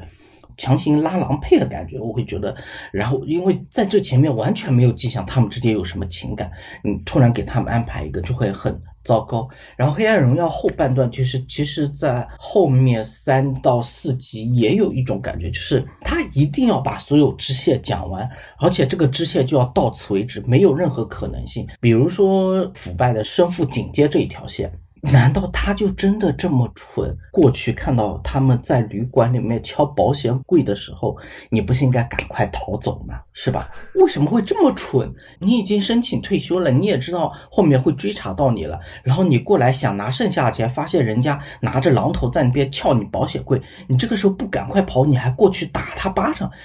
就是一定一定要找死是吗？然后再加上比如说金景兰这条线就埋的太浅了，一开始就被识穿了。包括像丽莎拉这条线，后面怎么就这样子了呢？我我我以为正常可能会觉得说，你出来之后进监狱前你哭着喊着要去荷兰，你出狱了之后你怎么反而不去了呢？是吧？呃，当然我我也不太清楚他们对吸毒怎么判嘛，就啊最近也有吸毒的嘛，但也不说了，就我也不知道他们怎么判。但按理来说，呃，你应该老老实实做人，或者说，因为通过前面剧情来看，他爸爸对他其实是有比较大的约束力的。那这个时候你爹妈不看着你，怎么可能还放任你一个人跟自己的伙伴到处作恶，是吧？就我会觉得他后后面可能是强行为了这个完美的复仇而强行让一些支线人物和一些反派智商下线，包括像那个朴元珍的妈妈突然间成了一个什么都不懂的一个呃小女孩的一个形象，差不多。呃，还有一个场景我记得就是文东恩去找朴元珍，她就是她妈妈何英爱所经常去的那个那个应该算什么教堂教教殿还是说？反正是 做法的地方，对，反正就经常去看，就是那个巫师的地方嘛。我记得他好像说了一句，好像是对巫师说了一句“你才是他的妈妈”还是什么之类的吧。然后加上后面不是就后面就到了巫师跳大神的那个阶段，然后再到后面就是朴妍珍妈妈何英爱出卖朴妍珍的那个片段，我会觉得说他妈妈这依赖的两个人，一个就是巫师，另一个就是这个副总警监，关于他们这两条线就讲的太少了，然后又要强行给他们安排一个结局，等于是在为文东恩的复仇去扫清障碍，我觉得这个这两点有点太刻意了。我确实觉得，在这个有钱人这一趴这个派别里面，就这些富人，就感觉《黑暗荣耀》里面的这些富人，其实你从他们这个智商，也不能说智商，就是这个谋略这种角度来讲，他们好像真的都是头脑特别特别简单。我觉得。可能是就像 Barry 说的，是为了让文东恩的这个复仇计划，呃，能保证他最大程度的成功，所以可能有强行让反派智商都偏低的这种比较粗暴的设置，在我觉得是有这么一个一个原因在的。因为还有一场戏，就是朴妍珍她要她见那个孙明悟的时候，她不是当时已经发现了说，哎，孙明悟你的手机是不是开了那个录音？如我因为孙明悟他用的是 iPhone 手机嘛，我以为在我的设定里面，我会我是觉得说，那正常人都应该知道，嗯，呃，录音文件是可以通。通过 iCloud 就是上传到你所有的苹果设备的哦，我我觉得这件事情应该是属于那种。因为我们录播课是用到那个 voice recording，所以我们对于这件事情感觉像是一个常识。但是其实我第一次发现这件事情的时候，我也震惊了一下，因为当时我需要转录音，然后就发现说，哦，原来 iCloud 可以直接上传 voice recording。其实对于我来说是震惊的，就是它不是一个常识。嗯，但是我记得之前国外 Instagram 啊或上面他们也会有很多类似的。就是为什么会有裸照外泄事件，就是因为不小心同步到 iCloud，以及包括国内外大家很多人抓出轨，就是就经常不用的设备上面更新一下 iCloud，然后发现自己老公在外面跟别人拍裸照同步过来了，就他们没有关闭那个同步。哦，你们听说过 Harry Styles 的那个事情吗？Harry Styles 不是跟那个 Olivia Wilde，然后两个人就是。当时那个 Oliver Wilde 不是执导一部电影，然后那个电影男主角是 Harry Styles 吗？啊，对对对。当时 Jason Sudeikis 跟那个 Olivia 他们是已经订婚了，然后已经有几个小孩，然后要马上结婚的状态。是后来那个 Jason Sudeikis 看到了 Olivia 他的 Apple Watch 忘在了一个什么地方，然后在 Apple Watch 上跳出了 Harry Styles 的信息。哦，想起来了，想起来了，好八卦，好八卦。我我怎么记得后面有人辟谣说这是假消息呢？是有人辟谣这是假消息，但是 Apple Watch 因为这件事情不是有大家就是觉得说，就如果是真的话太好笑了。我我我不过我说回来就是刚刚扯远了，就我觉得扯回到说回到黑暗荣耀的时候，我当时我我自己的感觉可能就是说，因为这部剧要体现这种就是阶级的一些不同，一些极大的这种差异。那文东恩他因为是从小在这样的一个环境中长大，所以他其实呃思考以及他的行动是非常缜密的，而且是非常聪明的人，但是。有钱五人组，因为他们从从小就是掌握了特权，掌握特权的人，他就是眼中是无视任何规则跟法规的，因为他有特权，他想干嘛就干嘛，所以他可能真的就是不会思考到这些东西，因为这个世界根本对他们来讲就是太简单了嘛，他们甚至都不需要拥有梦想，他只要。长大了之后，对吧？就是使唤文东恩这样的人，花钱去使唤他们就可以了。所以真的就有可能会出现这样的一种情况，就是长时间拥有特权的人，他可能就根本对这个世界的运作是没有这种想法的。而且你看那些有钱五人组，他们其实倚仗的还是自己家里的、自己爸妈的那些。他们这种有钱人不是那种像，比如说硅谷的这种科技新贵，他们不是这样的这种有钱人，他们是仰仗着自己家里的这种财富的积累，所以可能。在形式上，他们就不是这么的缜密。嗯，你看他们自己读书成绩也不好，对吧？就也不是这种很很聪明的人，所以真的有可能。呃，有可能只是因为我们对这个东西，对这个语音备忘这种东西比较有有这种意识在。后面我有一个想不明白点，就是宋慧婷她之前不是差点嫁了个富豪嘛，然后富豪妈妈不是在寺庙就是修行嘛，然后嗯，然后修身养性嘛，然后文东是跟她在寺庙认识的嘛，但是其实你会发现结尾揭露出来，他其实好像是个黑道的，是放高利贷的嘛。啊，对对对，应该是黑白两道通吃那那那我会奇怪说，他的背景调查难道还不如文东恩吗？不可能啊，文东恩很多背景调查还要借助一些小黑道小混混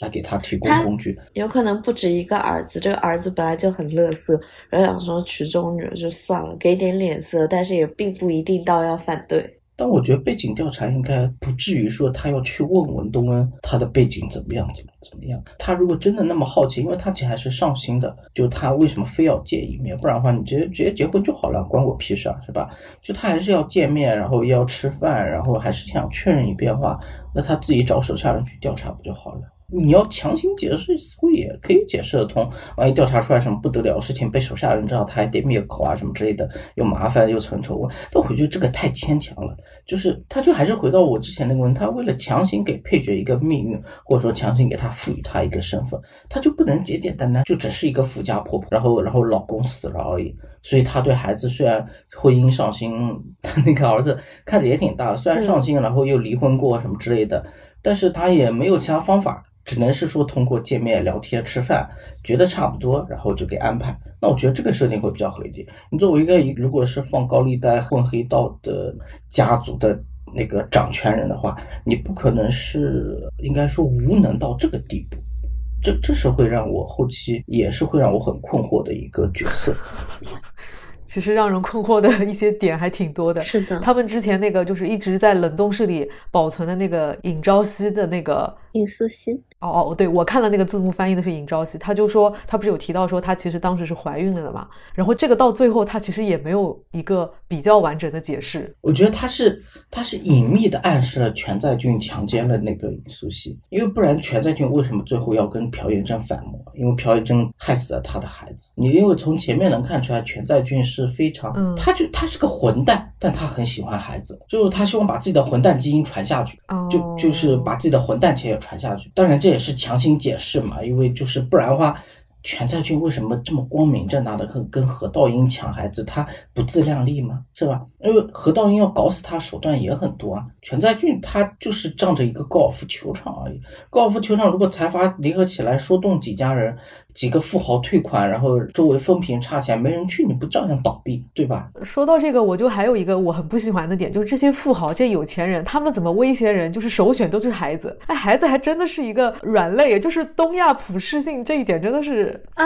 我觉得好烦呐，我真的觉得很烦，因为你你你说呃，就像 Barry 刚刚说的，你说这种财阀对吧？比如说我呃我这个何道英，我要去搞你这个全在俊，假设可能是你那个对方的公司是上市，那我可能通过一些什么股权结构变更或者怎么样，就是你。知道，就是还有很多别的方法能能搞死一个人。你能不能不要整天就搞人家孩子？而且这个要挟对方孩子，在《黑暗荣耀》这部剧里面剧情出现的频率，我觉得实在是有点太高。我到最后我真的有点，我有点不适，就动不动就要挟孩子。哎，我知道你的孩子在哪里上课哦，我知道他今天在学校里穿的什么衣服哦，我真的都知道的一清二楚哦。哦，真的就，所以我会觉得，就是他的疯狂程度，或者说那个富豪的智商，他可能还没有顶楼那些人更有脑子一点。如果换成顶楼那些人，直接给你从高楼推下去撞死，然后说你自杀的就完事儿了，就是顶楼，然后可能对接下来就是顶楼，顶楼的第五季就上场了，就是完全不需要这么费脑子，这么费心思，又要维护自己的形象，又要什么之类的。我反而觉得何英爱就是朴妍珍她妈妈这个角色是很真实。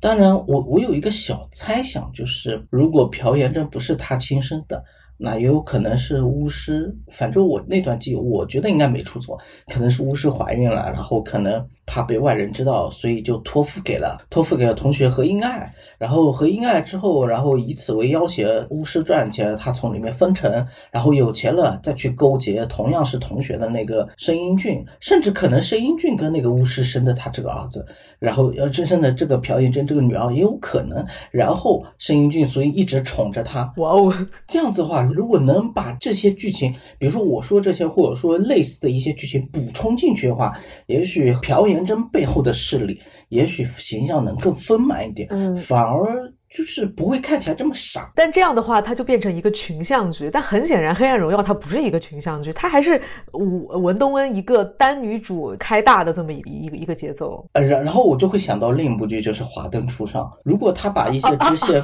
丰富一下的话，他拍三季反而跟《华灯初上》一样，反而可能更合理一点。如果他就这么些角色这么小的戏份，然后这么一点点戏份剧情交代，嗯我觉得他应该很难拍第三季，可能第二季结尾也也已经是一个很勉强的，但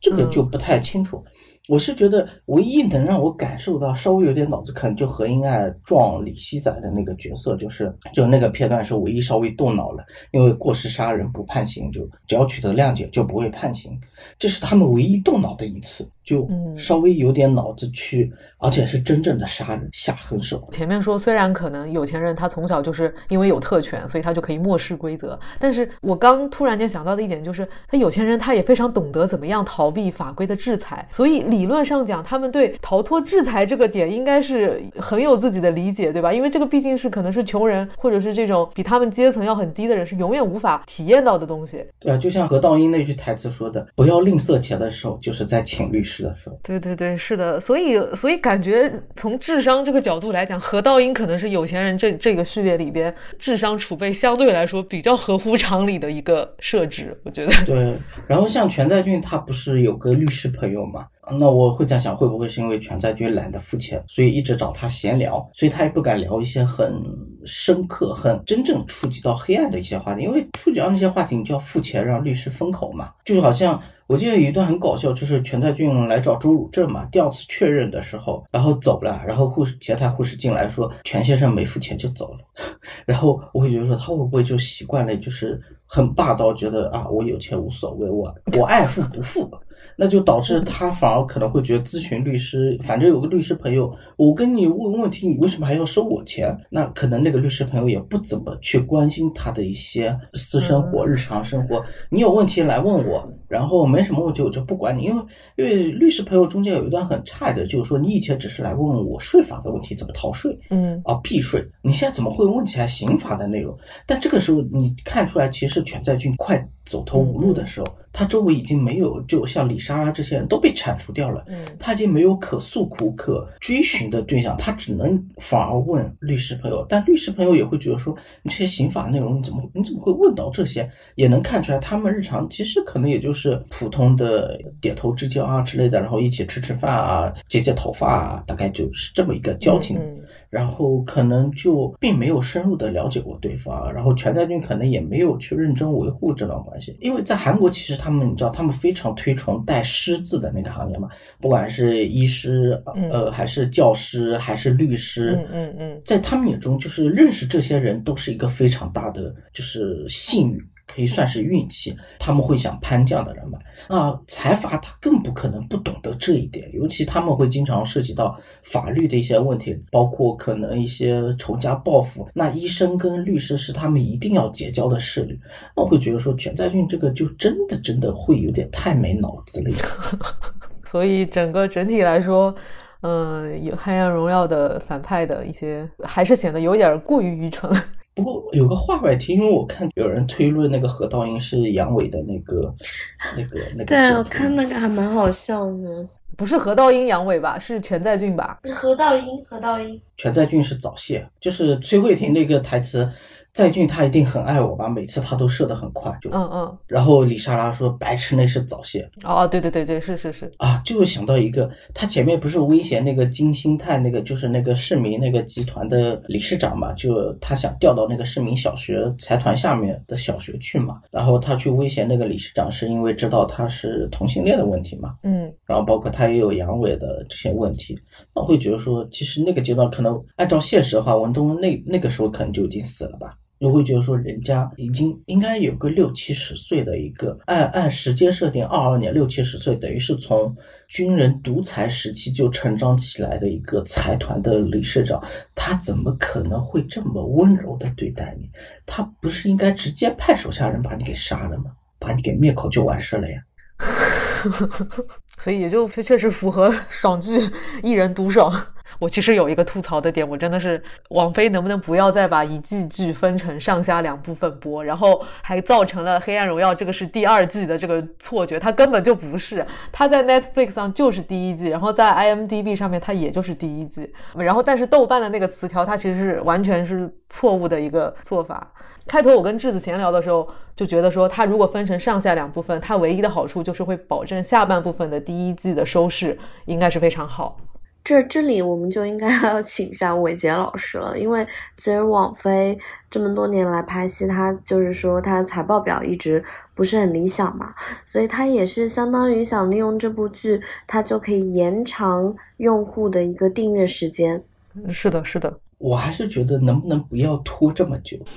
因为你拍都肯定已经拍完了。因为相对于网飞全球投资来说，韩剧制作成本并不算太高。他们之前有说过，非常低，是算非常低。对，就是《怪奇物语》一集的预算，韩剧能拍一整季，包括宣发全部都用掉。嗯，因为这肯定是有货币差异嘛。但能看出来，韩剧市场上面就是流媒体上面，网飞竞争力很大，以及包括它。出的钱不算多，但在当地可能算很多了。嗯，尤其像《黑暗荣耀》，它又没上电视台。比如像去年的二十五、二十一的时候，那其实是电视台在制作，然后网飞只是买了一个同步的播放权，嗯而已。是。那像《黑暗荣耀》，这是完全他自己原创自创的，那他所以他是能一次性放出的。那时间能不能缩短一点？因为我看第二季的时候，我还大概去瞄了一下第一季后面两集。讲了什么？因为我已经完全忘了。哎，那那顺便顺便，我们就直接进入最后外延的这个环节。就你们现在是更喜欢一次性看完这种网飞一次性放出的剧，还是说更喜欢 HBO 这种《最后生还者》这样就是周更的剧？哦，我最近在看那个《重启人生》，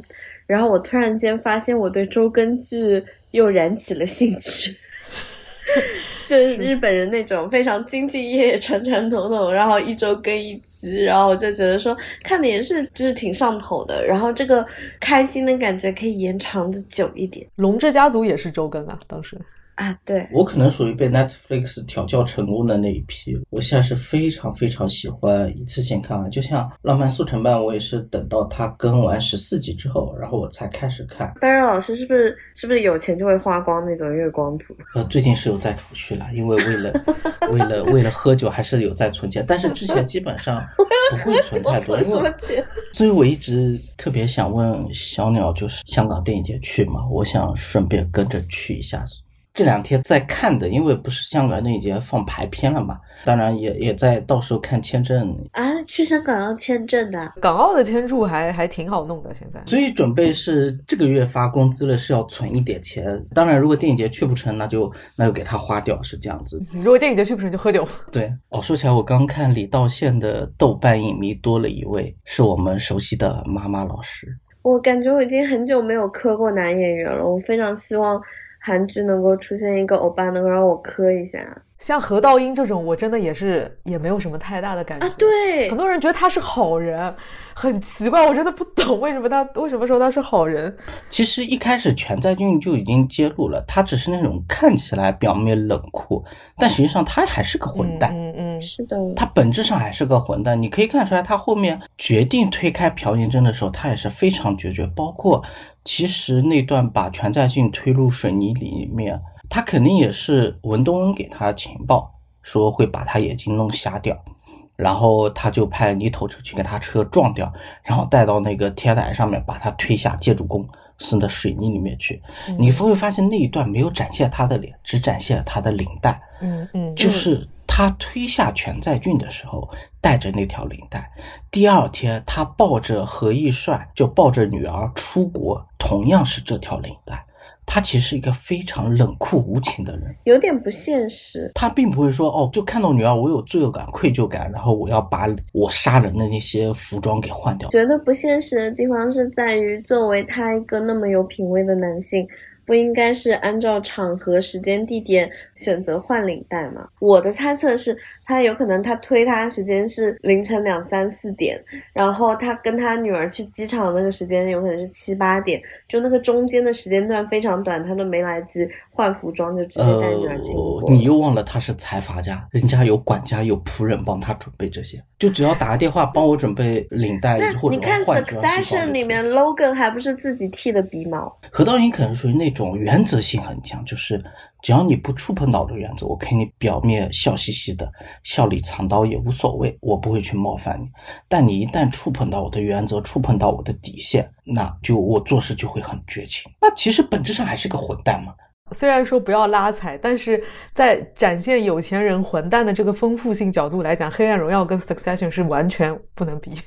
嗯，没有，这真的没有办法。我我真的是，我从很客不好不好意思吧，真的。哎，那我们什么时候录《Succession》？我还蛮期待的。嗯，是的，因为我看《Succession》的时候就也是一样，就有钱人，那那些有钱人真的每一个都是混蛋，就是让人恨得咬牙切齿。但是他的在表现力上，这种台词的一些设定上，那肯定是比《黑暗荣耀》要细致非常多。因为《Succession》它不是爽剧这个系列的，对，其实也也也不好这么比的。但是如果你硬要比的话，那那真的是《Succession》。当代莎士比亚剧。说起来，这部剧编剧大家其实也知道很有名，是金银书嘛。嗯，当然可能很多人比较知道是，比如说像鬼怪啊、太阳后裔啊，就是就比较出圈的那些。但我记得当年，我记得那个时候，其实他们还，哎，李明浩跟金刚银出的上一次他说回归的时候是指导那部《国王》嘛，《永远的君主》，就是一部咚，然后就没声音的一部剧。但是他的阵容也很豪华。那个时候我其实就会觉得他是不是发挥偶尔会失常，然后《黑暗荣耀》反而又特别好。嗯，然后像《国王永远君主》这部前面哦，就是阳光先生跟鬼怪都非常好，《太阳后裔》算是毁誉参半。我觉得《太阳后裔》很难看呢。太阳的后裔继承者们跟绅士品格都有点毁誉参半的感觉，就是有好的也有不好的。然后《秘密花园》是比较好的，就是我觉得他的水平发挥太稳定。比如说，可能像鬼怪啊，对，像阳光先生里面，鬼怪我也很喜欢。每个角色人物角色都塑造的很完很完美，或者说那个形象很丰满。也我也是在阳光先生这部剧里面，我才 get 到像。金泰梨、像刘也熙、像金敏珍这些角色，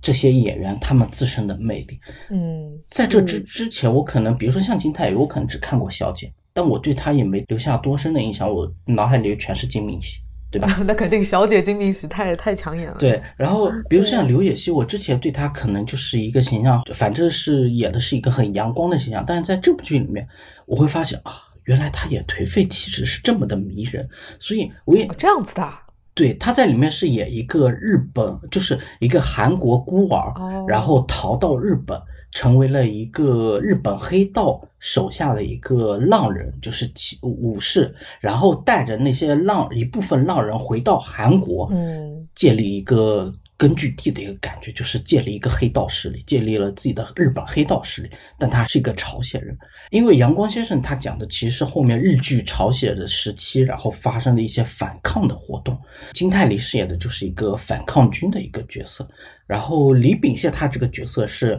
朝鲜孤儿，然后去到美国被人收养，然后成为了一个美国军官派驻回朝鲜，就是他们身上的矛盾性很强，然后他们的目的也是。非常摇摆，有时候想偏向朝鲜，但是朝鲜抛弃了他们；他们又偏向于日本侵略者，但日本又是侵略者，又有很多暴行，他们的情感是很摇摆、很矛盾。然后，尤其像刘也熙跟林秉宪这两个角色，他们身上朝鲜的那个就是那种家国情怀，对于他们是没有，但是他们又深受触动，又不愿意为虎作伥，所以他们那个气质会很迷人。它里面很多配角，包括就是《阳光先生》里面那个反角，就是也是朝鲜人，但是是被朝鲜赶出去了，就不得志，然后他去投靠日本人，带着日本人侵略朝鲜，相当于带路人一样的一个角色，然后后面以此为要挟，朝鲜国王给他封了高官，这样子，嗯，就是这样一个反派，你也能感受到他是有血有肉，也能感受到他曾经的痛苦挣扎，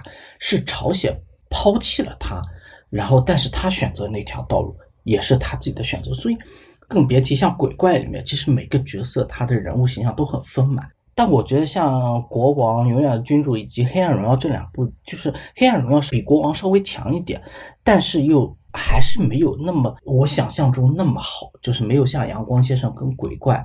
那么的，或者说刻画细致入微吧，就是对角色把控还是稍微差了一点。不过这样听下来，金恩淑编剧创作力还是非常的旺盛。就是你刚刚说下来这么多作品，其实很多都是耳熟能详，而且影响力非常大的，呃，很热门的这种韩剧。我记得当时《太阳的后裔》靠这部剧，爱奇艺的整个会员好像销售的数据都特别好。我记得，对，其实它跟韩剧的整个成长史也有关嘛。就韩剧它韩流的兴起，就包括就是两千年开始，慢慢的韩流开始崛起。然后到两千零四年，像《浪漫满屋》这种韩国就比较清晰一点的那个喜剧风潮也开始起来。然后到二零零六年的时候，韩国的民营电视台也在慢慢崛起。然后从二零一六年的时候，因为中国的各个平台像爱奇艺啊、腾讯，它进行一个很大的投资嘛，然后就是像《太阳的后裔》这些和那个《来自星星的你》，然后这些剧的话，它的一个制作成本就整个一个就得到了一个提升，所以它质量也等得。得到了一个很多的提升，然后等到隔年的时候，然后突然间一下子所谓的限韩令，然后突然下来，嗯，然后导致韩剧其实稍微沉寂了那么一下下，但是因为在国际各个平台，像网飞啊，像现在那个 Disney Plus，然后等等之类，对于韩剧的一个。资金的注入，然后导致它韩剧的热潮在全球范围内开始流行，而不只是在东亚这个范围内。嗯，是的，尤其是《寄生虫》在奥斯卡拿下了这么大的一个奖，对整个呃韩国影视剧市场打开全球市场的这个呃信心提振上有真的有一个非常大的帮助，而且很明显的感觉最近几年，呃韩国这些文化 市场上的这个活力真的是令人羡慕。令人羡慕，非常羡慕，非常令人羡慕，真的，真的是这样。说起来，这两天其实我感觉韩剧好热闹，就是一个是《模范出租车》第二季开播了嘛，就第一季确实很好看。第一季里面我很喜欢那个女演员是李旭嘛，我甚至觉得如果把宋慧乔换成李旭的话，会不会看起来更有美感一点？因为李旭自身的条件会更完美一点。就李旭是谁啊？我也不知道李旭是谁。是小宫女，你看过吗？韩国那部电影？没有，我韩剧看的可少了。没有，它是韩国电影。它一开始是跟林志也有点像，它其实算是一开始是演艺术电影出来的，然后后面演演了一些剧，也有甜剧，也有参演《救救我》的第二季。《救救我》是讲的邪教的一部剧，包括还有像。最早期他是参演幽灵，然后甜剧的话，比如说像《今生是第一次》《第三种魅力》这种，我我可能会觉得更艺术性一点吧。就 anyway，扯远了。但宋慧乔她号召力很大，她国民度很大。《黑暗荣耀》不是三月十号放的吗？我觉得这是不是刻意的？三月十号《黑暗荣耀》放第二季，然后三月十一顶楼原班人马出演的新剧就开播了。叫潘多拉被操纵的乐园。我当时是我有听说那个金银书编剧在这第一季和第二季播出之间，他一直不断的祈祷，希望不会有剧比那个《黑暗荣耀》更好看。然后果然如此。对，这那段时间可能大家也希望避开它吧，就是。万一大家都在期待《黑暗荣耀》，然后我出来反响不好，可能口碑跌得更厉害，所以大家都在后面，所以我可能也觉得为什么潘多拉会挑在隔天播出？大家都看完《黑暗荣耀》了吧？那下来看我这一部吧，然后可能是这种感觉，而且它的宣传大头就在于它是那个顶楼的原班人马嘛，就是下岗再就业，然后。确实会蛮好奇的，就我看豆瓣已经有人起名叫“顶楼四沈秀莲转世”，就是 转世之后，然后遇见这些人还是这样子。当然，潘多拉我觉得它应该是周更，可以观望个一两个月吧。我觉得可能会在三四集左右，可能就会有一些京剧在网上传播啊，或短视频在网上传播什么之类的。但是我还是蛮好奇，因为像。之前重启说那个什么，他们说呀的时候嘛，然后嘴巴张大，眼睛瞪大的时候，早期是顶楼刚开播的时候，千穗珍跟朱丹泰的两个情头呀，就是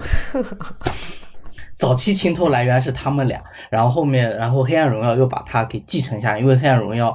人更多了，你你想做情头的选择也更多，你甚至可以把全在俊跟孙明悟做情头。哦哦哦，no，that no，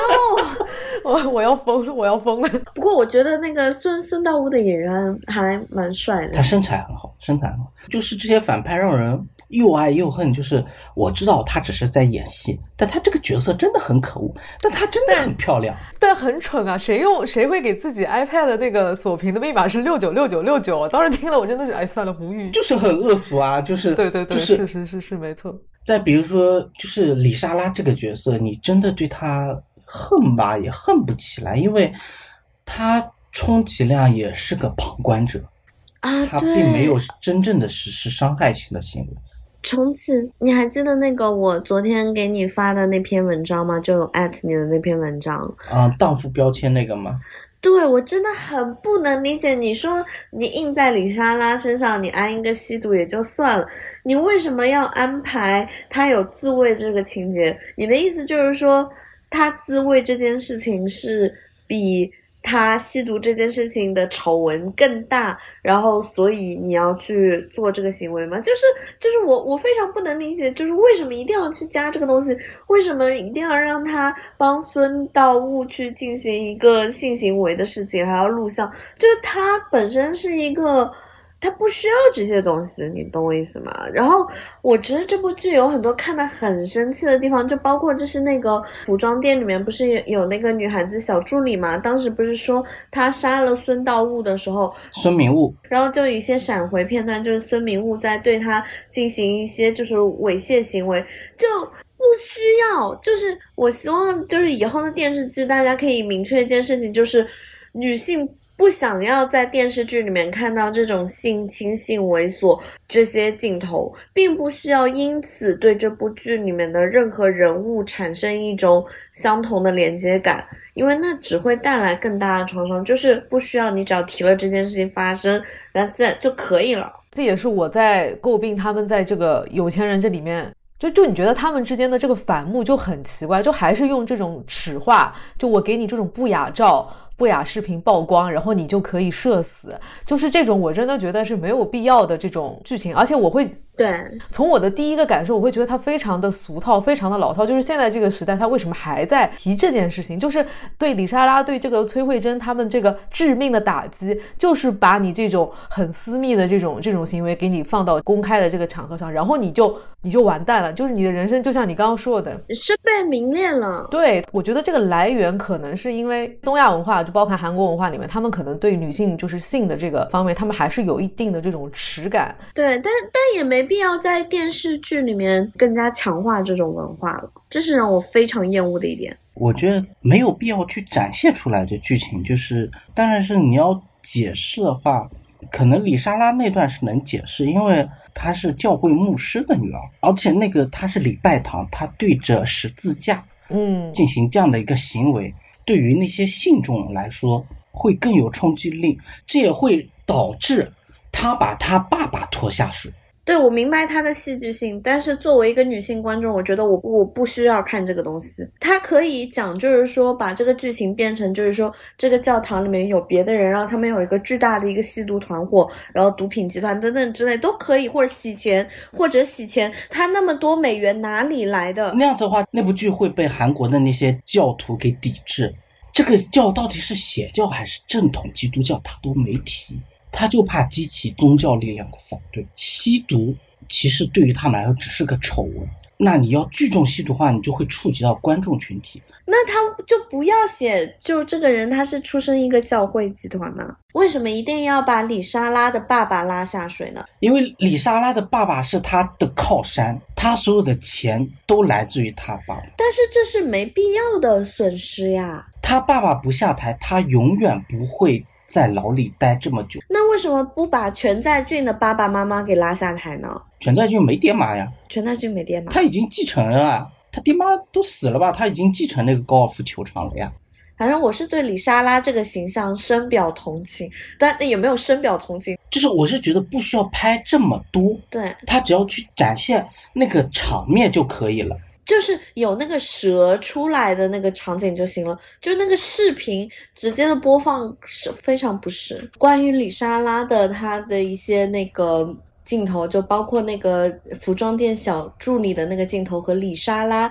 在坏人面前她那个展现自己身材的那个镜头，我是有不同的想法的，因为我觉得她在那个女性面前，她展现那个镜头，她是有一个 empowerment 在的。她的意思就是说。我的这个身体，我的这个人，然后我已经不受你控制，那个镜头不会让我有不适感。就我们在讨论的都是女性的裸露，或者说女性在拍那种跟性行为有关的戏，对不对？但是她这个裸露不是属于那种女性观众会觉得说，当然我不能代表女性观众，她不会让我觉得说，就是她这样做是对她身体的一种侵犯感。我的意思是，这段镜头并不需要存在。它可以完全删掉也不影响，但它还是拍出来放进去了。我觉得这一个是比较争议的。当然，这个镜头本身是另外的事情了，因为这个镜头它展现出来这些剧情，其实我们自己都知道，它没必要给它放进来。所以很多人就在讨论，就说导演会不会因为这部片子本身就已经是那种限制级别很高，就干脆扔几个裸露镜头进去算了的那种想法。正是因为它没有整体的一些细节上的考虑，所以才会出现李莎拉的这个毫无必要就多余，甚至让人很不适。还有就是呃，崔慧婷、朴元贞对阵的时候很裸露的这种就不适感的来源，它其实就是因为缺乏在这个编剧在细节上的一些逻辑支撑，对一些考量。所以这也是我对这部剧整体评分没有办法非常高，就我没有办法把它吹爆的一个很大的原因就是这个点。哦，说起来，导演不是今天承认他曾经校园暴力吗？哦，那我刚刚我今天早上还在跟那个重启八卦这件事情。他昨天说辞是说做了一些无法原谅的行为，然后今天就承认确实是校园暴力。我今天早上在看那个有一个 YouTuber 叫什么，他叫 Thank You 来了，然后他是一个。韩国华裔还是什么，反反正他两个语言都会。然后他那个在在那个 YouTube 上还蛮火的。他今天就制作了一个新的东西，叫做《霸凌过的人为什么要制作霸凌韩剧》。然后他就在讲这个事件的一个原因嘛。他就说那个《黑暗荣耀》的导演的名字叫什么来着？安吉浩。安吉后嘛。然后他如果是韩语的话，他韩语的意思就是说。你的那个长吗？就是那个语言的那个口音有点相似。然后他当时是属于一个高中的学生的时候，他交那个女朋友就比他小几岁，在另外一个学校。然后当时那个学校里面的同学就一直拿这件事情去嘲笑他女朋友，就说哦，你男朋友那里长吗？什么之类之类的。然后他就带领了一些他的同学去对那些欺负他女朋友的人。进行一个威胁嘛，然后现在韩网上是报，就是说，包括那一些同学就说他们对他有进行一个暴力行为，他他们说是霸凌哦，但是其实应该是被归类于暴力行为，而不是霸凌，因为霸凌是一个相对来说持久的一个持续性行为。然后那个女朋友也跳出来说，对他的确当时有做这些暴力的行为，我现在是中立啊。但是韩网上是有很多人，他是支持这个导演的，他们会觉得说这件事情如果发生在你我身上的话，你女朋友被这个样子语言侮辱，那他觉得是被性骚扰，那就是可以被界定为性骚扰，他做这些反击的举动是合理的。我我是觉得一点，包括像标题也是说校园暴力不能去美化暴力行为，就是暴力就是暴力。是是是是是肯定的，所所以他该受的惩罚，该受的谴责，他自己采取暴力行为是他自己活该，所以他愿意亲口承认，也确实证明他至少是有勇气亲手承认的。但是跟这部剧里面比起来，这部剧本来就是一个反对校园霸凌和暴力的一个宣传，因为他们也有打架的部分嘛。我觉得他的初衷是这样子。但是你你偏偏是导演这个人，就是你如果是普通，比如说摄影师啊或什么之类，倒也还好。偏偏是导演这个执掌这部剧的这个人发生这样一些丑闻，嗯，我同意。我我是觉得是个丑闻，但是可能并不影响这部剧的好吧。幸好我们都看完了，看完了之后，就你如果有些人没看的话，可能他心里就会很矛盾。但具体的也不好说，就是具体肯定是看他们到时候法律。怎么规定嗯去怎么处理，那就怎么处理。但是这部剧它其实也在讲一个事情，就是这个世界虽然说是看上去是黑白对立的，但有很多东西它是法律没有办法去帮到你的。就像文东恩当时，他是一个，我不是把那个 导演类比成文东恩，呃，我是说文东恩他本身他是没有办法得到，就是像学校啊、像同学啊、像家人、像警察的各个方面支持，他是没有的。所以他只能寻求一些比较灰色地带的一些方法。那我们说到，就是说校园霸凌，其实在全世界各地都是一个永远一直存在的事情。就是人这个东西，它生来就是本恶的。然后你要是通过法律一些东西去规范它，然后通过整个社会体系去抑制它的话，是可以。但是如果这个社会是不完美的情况下，我可不可以做一些不太对的事情？这个话题就太大了，太大了。当然，本博客本博客是绝对反对霸凌和暴力行为的。因为其实你看后面，呃，文东恩所有的复仇都是借刀杀人，他从没有直接去动手处理那些人，都是借刀杀人，他没有真的用暴力对待过任何人，所以这也是他不像一些复仇剧里面，比如说像《我的名字》里面，那女主韩素汐，她是单打独斗，所以他没办法，他必须要强健自己的身体，强健体魄，然后去单打独斗。那宋慧乔是采用了或者说更适合东亚的方法，考试学习。至少学习考试还是有一点出入的，然后当上仇人女儿的老师，这个概念真的是非常东亚，就是嗯在欧美可能都成立不了，因为你一旦有威胁，那人家可能早就把你赶走了，不会发生后面的事情。就因为我觉得可能是东亚人非常有共鸣的一部剧，就是激励大家读书还有希望。这个也很难讲，因人而异。因为你要知道，虽然都是东亚，但有两种学生嘛，一种是学习非常刻苦，然后成绩很好；还有一种是学习刻苦，但是成绩依然不好。我当时看文东恩，我就想到小镇做题家这种努力学习，他能有好成绩。那要是努力学习，然后又没有好成绩，又在这样的这种受到伤害的环境下，那这这些学生到底应该怎么样存活？出国留学，钱呢，对吧？总有贫穷的，所以我就是觉得说这部剧有的时候你说它是爽剧，但是有的有的时候又觉得爽剧这个词形容真的是太残酷了，因为有些东西它真的是只有整个社会一些系统性的解决，它才能让所有人有一个相对的公正的这个环节。对，不可能每个人都能成为文东恩，而且你也不可能在发生这件事情的时候身边都有一个。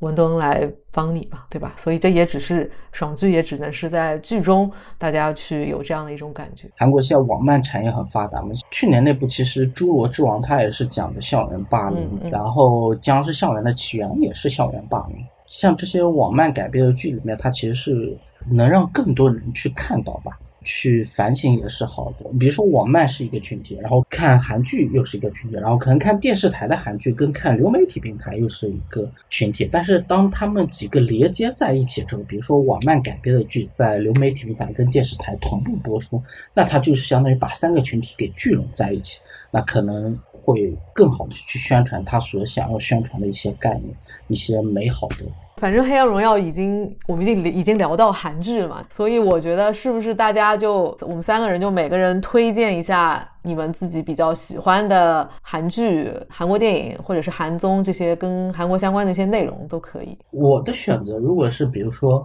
呃，没怎么看过韩剧，然后又比如说对《来自星星的你》这种已经过敏掉的话，我是可以推荐大家去看一下哦，人选皇后的男人。当然它画面会比较有年代感一点，但是我是觉得韩剧早期穿越题材里面比令我比较惊喜的一部剧。如果是希望就是画面不那么古老的话，我的建议是可以从呃爱情喜剧类，比如说《今生是第一次》，或者说像之前韩国买了版权的那个韩版的《太子妃升职记》，叫《哲人王后》，可以从这些剧开始入手，比较好一点。然后如果对韩剧已经稍微呃有入点道，然后又对韩剧一些历史比较感兴趣的话，比如说像就是那个讲私道、私道哦我也世要推啊私私照世子，就叫私照。他那个电影叫私账，但是他叫私对对对对对对对对对，我也想推这部，你把我的给抢掉了。没有，我推荐不是那个，我推荐是私道世子的儿子的那部就就那个衣袖边衣袖红香衣啊，《衣袖红香边》。对对对对，那那部也很推。接着我们的那个 Baron 老师，我推荐的就是那个私道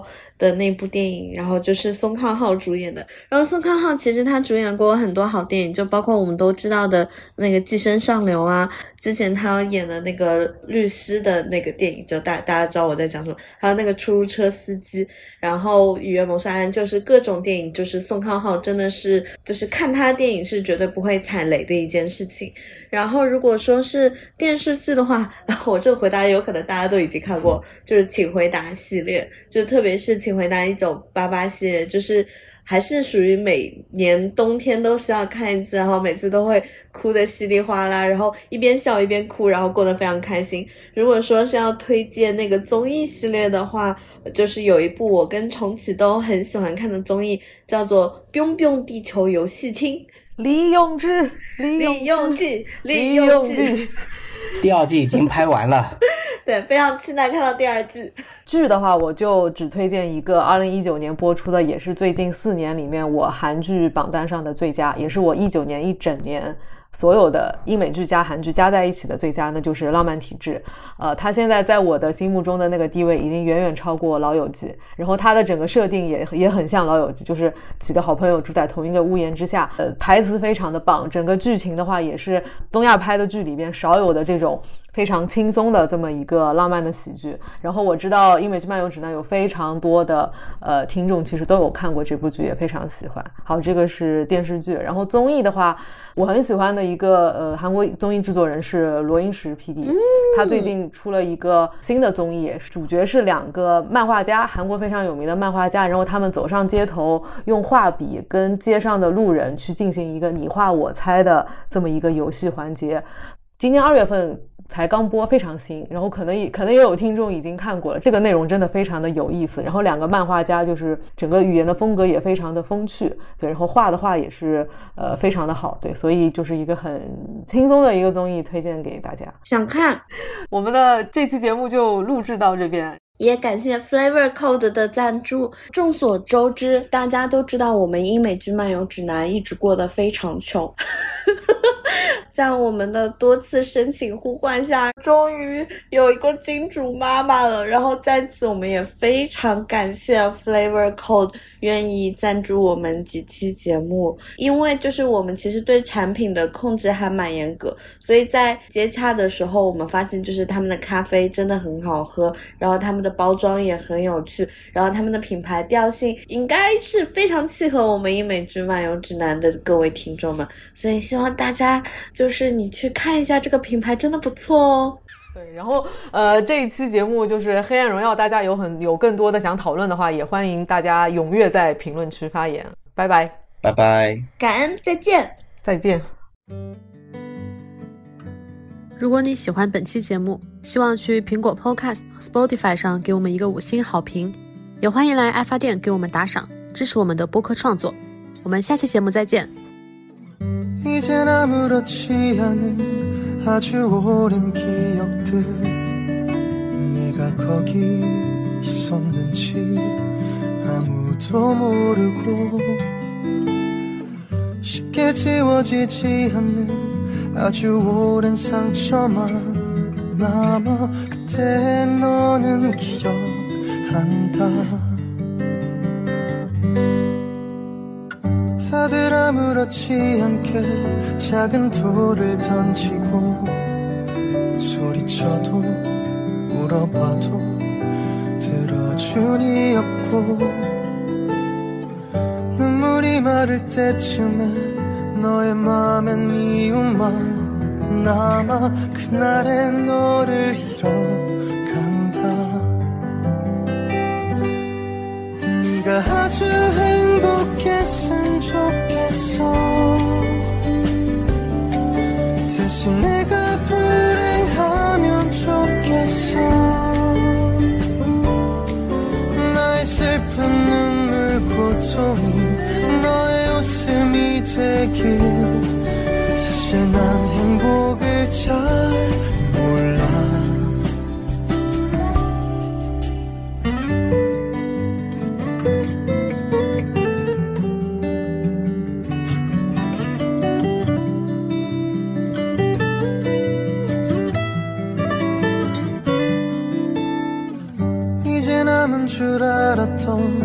아주 오랜 흉터가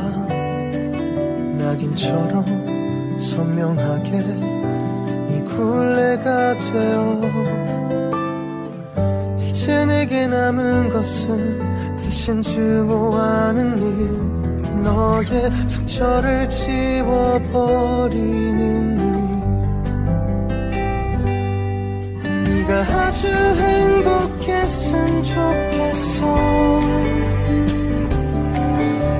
내가 불행하면 좋겠어. 나의 슬픈 눈물 고통이 너의 웃음이 되길. 사실 난 행복을 잘 몰라. 기억나지 않았으면 좋겠어. 다시 돌아